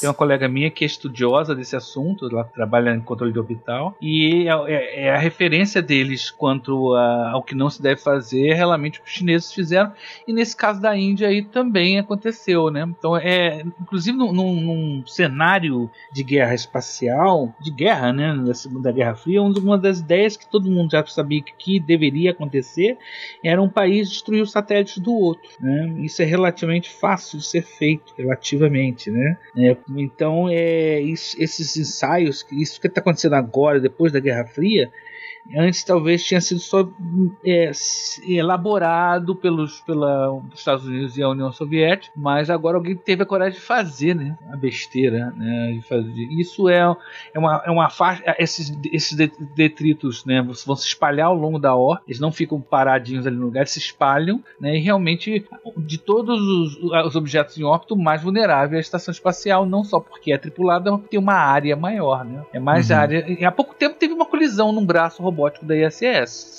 Sim, sim. Né? E, e ela tá com uma. Ela tem uma órbita bem baixa, né? Em relação a, a vários outros satélites, né? Então as É. coisas vão ter- tender a cair e É. vão no ter que filme passar por ela. Gravidade, eles, eles fazem uma coisa mais ou menos assim, né? Alguém disparou um míssil, eu acho que eles falam do chinês também, não sei. No filme eu lembro que eles falam que alguém, uma nação, que eu não lembro qual, acho que é a China. Não, eles não, não entram no detalhe de como foi. Eles entram no detalhe que há destruição de, uma, de, um, de um- satélite chinês. Só que eles dão uma. Assim, é um negócio que fica pra interpretação. Ele- Eles dão a entender que tá, na verdade, havendo uma guerra no- no- na Terra, né? Porque no, no espaço dá pra você ver várias explosões na Terra, né? Enquanto Ah, é? tá lá. Se você presta. É, se você vê É, o fica, cenário fica, fundo. fica insinuado, é. Fica insinuado que a Terra tá, tá sendo atacada, É. assim, por, por ela mesma. Eu costumo dizer que Gravidade não é ficção científica. Ele é, é filme, aqueles filmes de catástrofe no espaço, né? Tipo Isso. o Destino de Poseidon no espaço. Porque é, aquela quantidade de lixo espacial que aparece ali, cara, é muito exagerado. E lembrando que o filme mostra a estação espacial, estação, a estação é, ISS com o ônibus espacial do lado, então teria que ser antes do da, da, aposentadoria dos ônibus espaciais, e, e depois ela, ela vai para a estação chinesa, né, a, que tem um nomezinho Tiangong, não, Tiangong, né? Tiangong. Tiangong. Não, sei, não lembro qual delas, né? Porque eles não. Eles fica, fica uma coisa meio atemporal. Não dá pra saber em que época aconteceu uhum. ou, poderia ter, estar acontecendo. Sim, e daí ela né? conseguiu chegar logo ali do lado. Ali do lado, Mas... né? Vai, vai é. navegando, né? é uma vendo a outra e coisas meio bizarras. Mas a quantidade Para de. de estragar o filme. Ah, não. Uhum. O, a, a, premissa do filme é aquela hora que tem o buraco negro minúsculo do ah, é cara. É. Tá segurando ali no cabo e ele continua sendo puxado. Ah, meu Deus, não vai embora. Uhum. Você ficou falando é. mal do amor do Interestelar e esse filme, do ponto de não, vista científico, é triste. Gravidade, a quantidade não, eu de gosto lixo. Eu gosto muito do filme. É, não, é um ótimo filme. Ah, obrigado, eu, nossa, eu... Não, mas eu não me incomoda. Essa coisa do, do buraco negro aí, do ficar puxando. Cara, pra mim isso é o de, o de menos, assim. Porque era só, sei lá, sabe? Isso não é um problema de roteiro. Na hora de filmar lá, quiseram dar uma dramatizada, puxou um pouco mais o cabo. Mas assim, não é um problema estrutural do filme. Assim também como, sei lá, o cabelo da, da, da moça lá que, que não flutuou na hora que tinha que flutuar. E essas coisas, para mim, não, é bobagem. É, eu, acho, eu acho a premissa do filme muito legal. É. Não, o que eu acho muito. bacana nesse filme é que ele, ela, ele usa dois, duas estações espaciais que realmente existem, usam uhum. uma nave só, e os, ou seja, parece não é ficção científica. Nada do que do que tá ali pode ser exagerado, mas não é ficção científica. Por isso que eu falo, o destino do Poseidon no espaço, né? Uhum. É, é, é, as pessoas costumam classificá-lo como ficção científica. Eu falei, pensa bem, ficção científica geralmente fala de coisas que ainda não existem, talvez situações que ainda não existem, mas aí tudo bem, é uma outra classificação. Mas, não, o, né? o, o, o Gravidade ele é muito pé no chão, assim. Sim, é dessa sim. leva, ele é desse, dessa leva de tentar é, fazer filmes de espaço mais pautados na realidade, né? Usando ISS, usando as, as naves de verdade. Não, é, ele né, inaugurou aí, tem, tem vários agora, inclusive, que tem essa premissa, né, de colonização de Marte, um mais triste que o outro, infelizmente. Ah, Nossa. Uma coisa interessante da gente falar da Tiangong é que os chineses estão refazendo os caminhos do, das duas grandes potências espaciais da Guerra Fria, né? E né, estão fazendo com, com uma convicção muito grande, né? Já estou na Tiangong 2, é, agora vai para 3, né? A 3 vai ser. Uhum. A 3 já foi lançada? Foi, né? Foi lançada. Foi lançada em abril. O primeiro módulo foi lançado em abril sim, desse ano, sim. né? Ainda não está operacional, acho que está sim, tá acho sendo é, montado. É o módulo Tian, Tianya, não sei como é que pronuncia isso. E então é, e, já, já teve uma nave de carga que acoplou nela e tal. Quer dizer, então eles já estão desenvolvendo a terceira estação espacial deles, né? E vão tripulá-la, né? Então, mas aí entra a questão política que, que é interessante sobre isso. Os chineses não participam da ISS em 2007 houve o interesse, porque eles foram abrindo aquelas nações originais que a gente falou, na a ESA europeia, com vários países da Europa, NASA, a Rússia com a Roscosmos, Japão e Canadá. Essas eram as nações originais. Eles foram abrindo com o tempo, a partir de 2005, sei lá, foram abrindo para outras nações. E a China, tanto é que o Brasil entrou numa dessas levas aí, mas caiu fora. A China, em 2007, é, disse ter interesse, falou: ah, né, temos interesse. A ESA, que é a Agência Espacial Europeia, foi a favor, né? Meio que defendeu. Não, então acho que ó, a China tem interesse e tal. Estados Unidos foi contra e aí a Rússia também meio que se posicionou contra. Obviamente, essas duas nações não querem querem evitar qualquer tipo de passagem de tecnologia para a China, porque existe a China tem, né, meio que tem toda uma questão muito reclusa, é, tem toda uma, uma política complexa em relação à China até até hoje, né? Mesmo que, veja, a gente tá falando aqui por volta de 2007, que é, o regime chinês era muito mais fechado do que é hoje, mas ainda hoje a China é, é para essas nações, essas potências, os Estados Unidos, é um negócio assim muito, muito complexo, né? Eles têm muitos pés atrás. Então eles foram contra. Aí os chineses, aí ainda houve várias, várias negociações, mas no final meio que não, não, não cederam. Então eles falaram assim, então a gente vai fazer a nossa. E colocaram em 2011 a deles. É, eu não. É, novamente, questões políticas são complexas, acho que o Fencas talvez seja uma pessoa legal para debater isso. Mas é, não sei quanto. É, o que é melhor, né? Convidar os chineses e, e, e ter uma oportunidade para que quebre um pouco essa, é, é, esse cisma que existe político com a China, né? Dos dois lados, ou deixar que eles acabem então indo para as vias deles e assim, eu não sei quanto interessante isso é para política global. Eu não sei quão possível isso é hoje, né, cara? Ainda mais com a retórica, somente desde o Trump, mas o Biden não tá ah, sendo sim, muito sim. diferente, com uma retórica anti-China muito clara dos Estados Unidos, né? É, e uhum. se não tiver cooperação entre esses dois, não tem como, né? Por mais que não haja uma, uma política muito claramente anti-China na União Europeia, que também é uma outra parte importante, mas você tem aí problemas políticos entre China e Canadá, problemas seríssimos políticos entre China e Canadá, né? Muito por conta de 5G e algumas questões relacionadas a pretensa espionagem industrial e tudo mais. Então, você uhum. vai pegar aí o pessoal todo, do, todo mundo que participou da, a, da, da, estação espacial, né? Japão e China não precisa nem falar, né? Enfim, eles têm problemas uhum. há décadas, né? Desde, pelo menos desde a Segunda Guerra, mas até antes. É, e Rússia e China talvez seja o, o menos pior aí de todas as partes, né? Que, que participaram da ISS. Mas então, assim, hoje você não tem uma, uma possibilidade muito clara, né, de uma cooperação nesse nível, mas é claro que, cara, se, se vocês conseguissem, se, se, se, fosse possível colocar todo mundo na mesma mesa ah, para pensar em soluções plenamente globais, o potencial é gigantesco. A gente tá falando aí da segunda maior economia do mundo, maior população do mundo, ah, que tem a maior produção industrial do mundo hoje, então... É, é que eu, eu penso muito, Fencas, no sentido de que... É existiu uma oportunidade em 2007, quando a China meio se declarou. E, e, e eu vejo, sei lá, é muito, é muito triste eu, eu vejo assim pro mundo. Enquanto a gente não conseguir sentar de uma maneira adulta na mesa com as grandes nações para discutir problemas globais, puta, é muito difícil de, de vislumbrar uma saída para qualquer coisa. Então eu fico muito pensando, né? Tô aqui extrapolando a pauta, obviamente mas se existir uma oportunidade e, e, essas ações de espaço com cosmonautas, né, com astronautas ou com taikonautas, né, os chineses chamam de taikonautas, se, sabe, esses simbolismos espaciais, essas cooperações espaciais que foram importantes na Guerra Fria, quando, né, teve a queda da União Soviética e essa nova cooperação entre Estados Unidos e Rússia para formar as primeiras estações espaciais, poderia ser uma extensão desse mesmo pensamento, que isso se desdobraria, sabe, fosse o primeiro passo para realmente uma, uma integração dessas grandes nações. Então é nesse sentido mais que eu, que eu penso, sabe? Putz, será que não era uma oportunidade perdida? Ou se ainda é, né? Enfim, mas agora já, já, já foi para outro caminho, né? É, tô impressionado. Os seus acionistas sabem disso, Bruce? Um item de despesa camuflado no orçamento de pesquisas. Essa torre de vigia agirá como um alerta para detectar outras ameaças de invasões espaciais. E ainda tem uma cozinha toda equipada. Não, absolutamente de acordo. E, e, mais uma vez, eu acho que essa. Por isso que de todos os filmes que eu falei aqui, o que eu mais curto, né, é A Chegada. Primeiro que eu acho que é um filme de, de ciência muito bom, né? É, é muito, muito interessante. Uh, mas segundo que eu acho que a mensagem dele é muito bacana, que é realmente a mensagem de. Em, em determinado momento até se fala. É, ah, ah, se chega alguém aqui, qual é o líder da Terra? Não tem, né? Aquela, aquela, aquela, aquela lógica que a gente vê Leve-me filme... ao seu líder. Leve ao seu líder. Então é. não tem, você tem, você tem vários.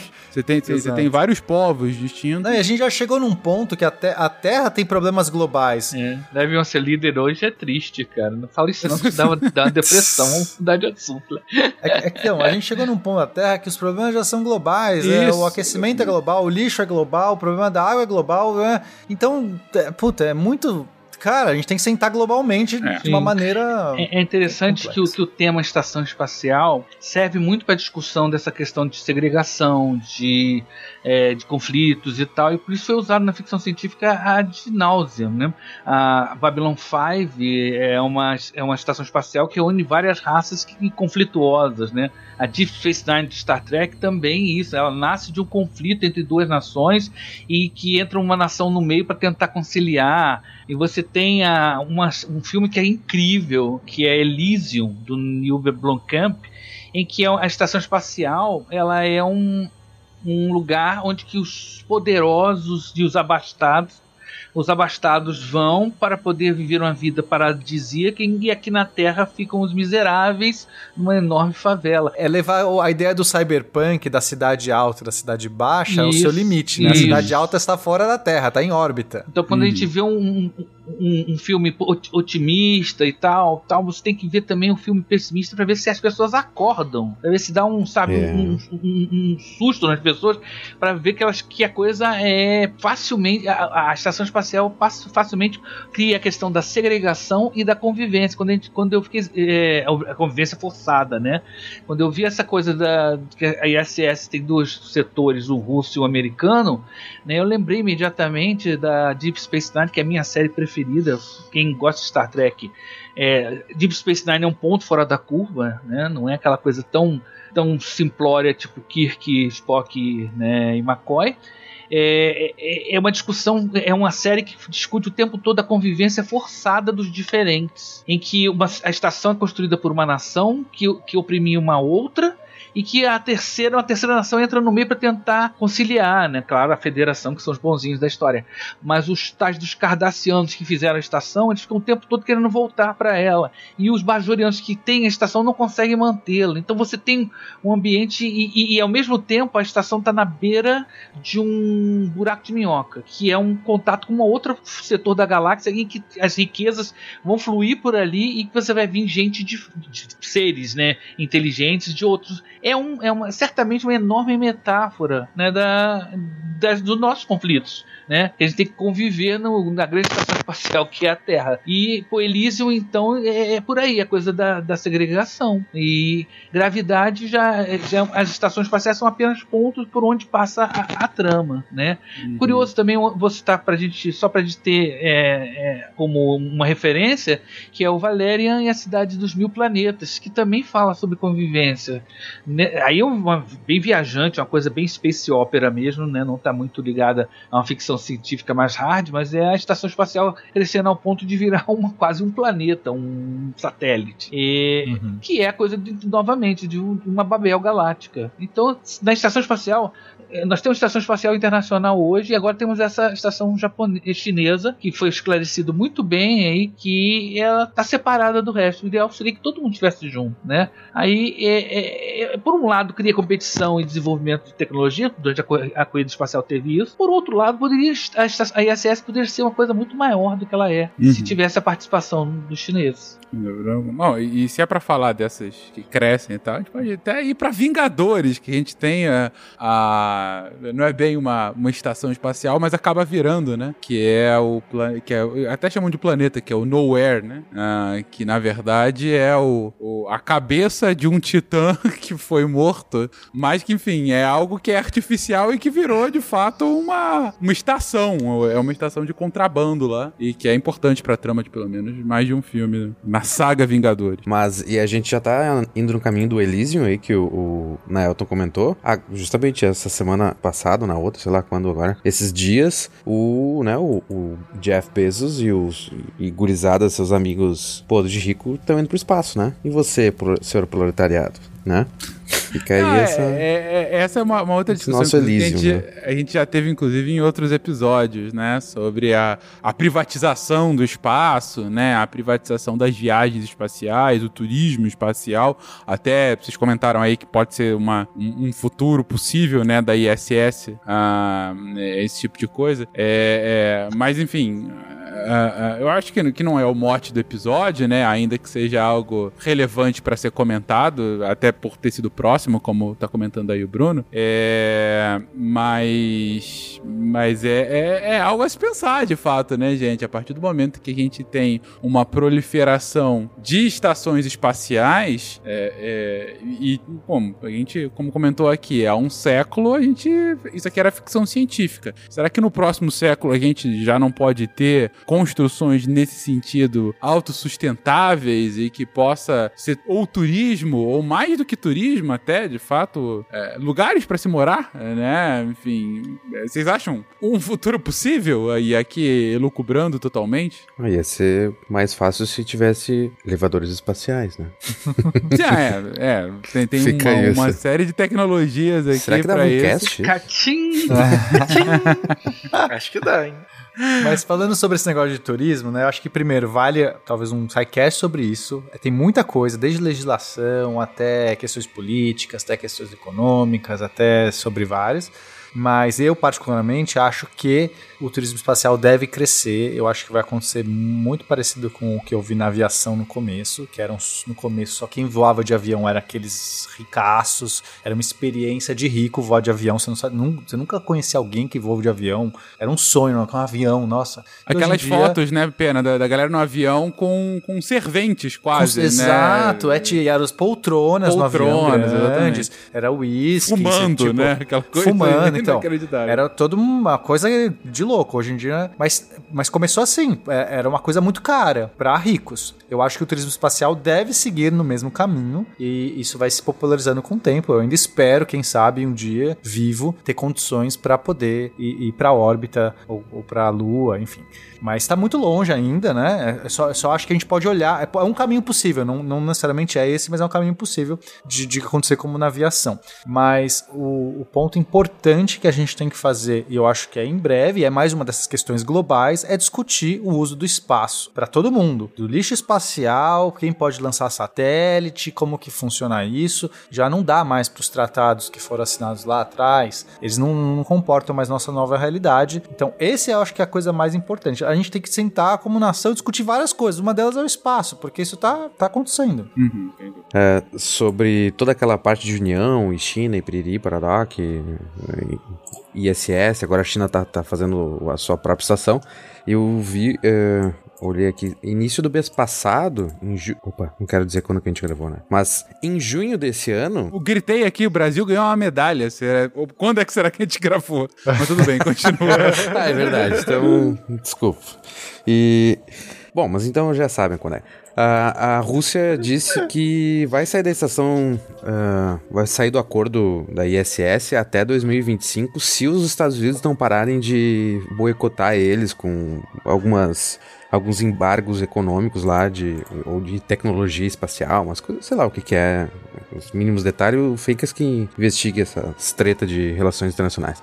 Mas a Rússia também, a China, né, tá fazendo sua, próxima, sua própria, a Rússia agora dizendo que não quer mais brincar. Então, né, estamos vendo essa se desmantelar esse É acordo. muito mais fácil é, é, os países não cooperarem que cooperarem. O normal é dar errado, né? Não, não é não, não, errado. O normal, até porque o, pessoal tem que jogar pro público interno, cara. Relações internacionais é uma extensão do, do público interno. Se o Biden fala pra a galera falar, não, gente, olha, a- a- amanhã eu vou assinar um tratado com a China pra cooperar com eles. O público interno fala, mas eu odeio a China. A China rouba meus empregos. Eu, a China tá, sabe, acabando com o sonho americano. Como assim vai cooperar? Ah, não, mas é bom pra ciência. Foda-se a ciência. São os malditos chineses. O Putin fala, não, os Estados Unidos, eles são um mal, são um câncer que vem de lá e tudo mais.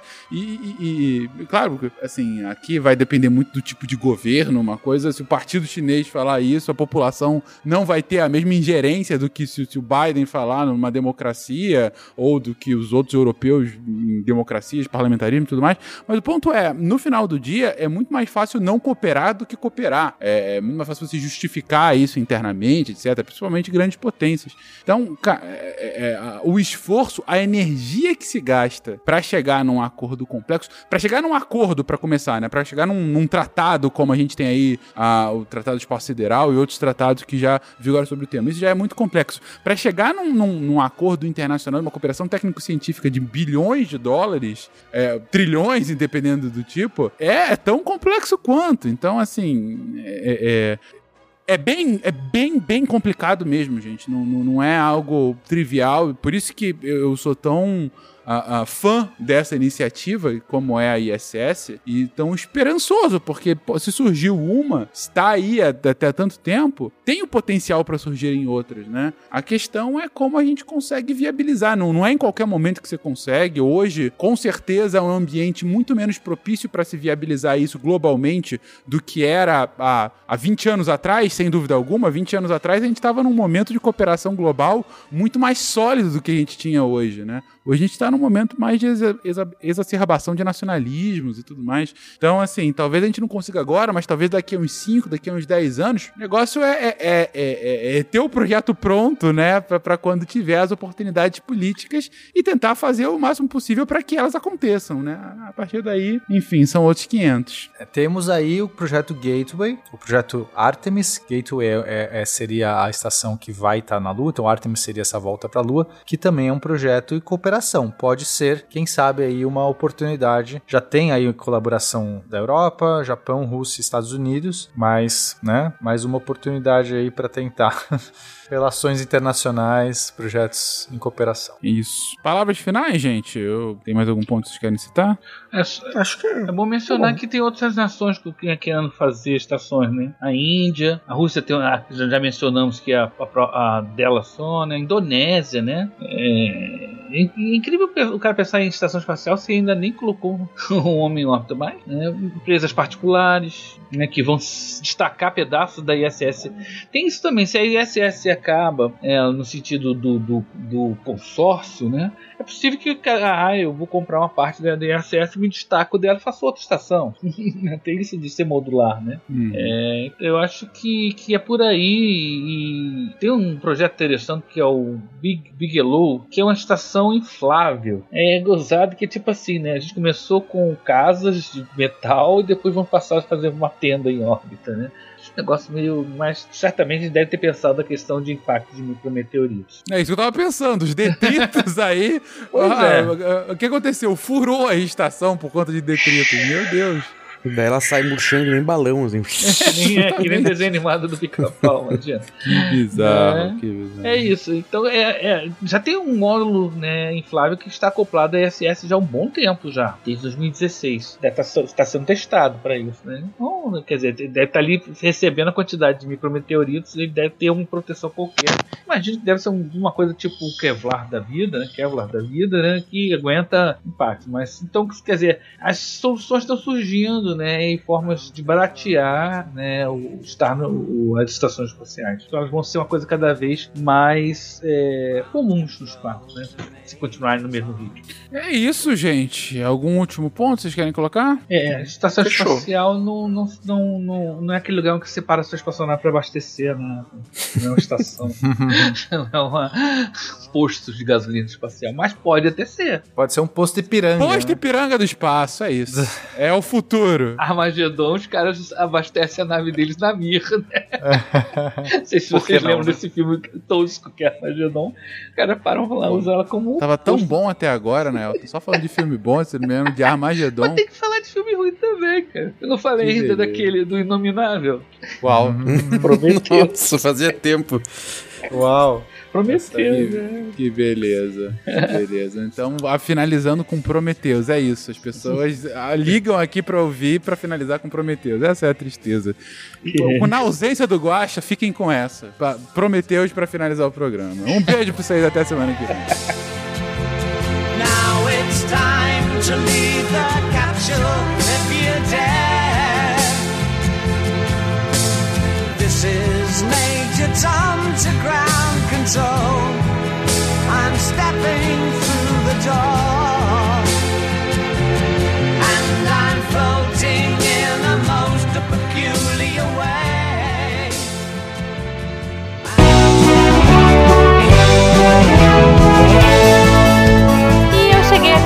Só para dar aqueles recadinhos marotos agradecer a todos vocês, nossos patronos que fazem a ciência divertida, que a partir de um real pelo PicPay, Padrinho ou Patreon ajudam a gente e ajudam o projeto a continuar. Eu gostaria de dizer que se vocês quiserem trocar ideia com a gente naquele Fala Que Eu Discuto, é no contato.sicast.com.br.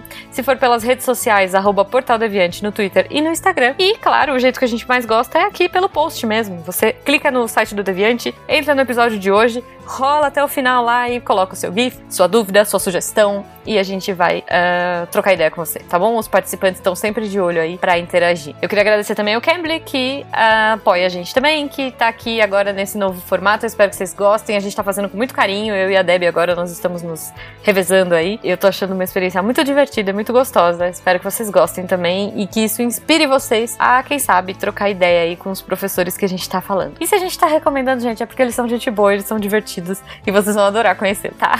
então, espero que vocês tenham um ótimo final de semana. Vamos ficar com a Deb agora e com os textos da semana. Cola aí, Deb. Beijo pra vocês. Tchau. Quem textos da semana põe o dedo aqui que já vai fechar. Eu li! Que maravilha, anime! e aí, quem você achou? A semana tá massa, né? Tá sempre massa. Vamos lá. Segunda teve uma pequena história sobre o gigante David Michelangelo do Matheus Barreto de Góes. Gente, texto de um redator novo da área de artes. Matheus escreveu um texto maravilhoso incrível sobre a escultura de Davi Tá incrível, incrível, incrível, vale muito a pena, corre lá.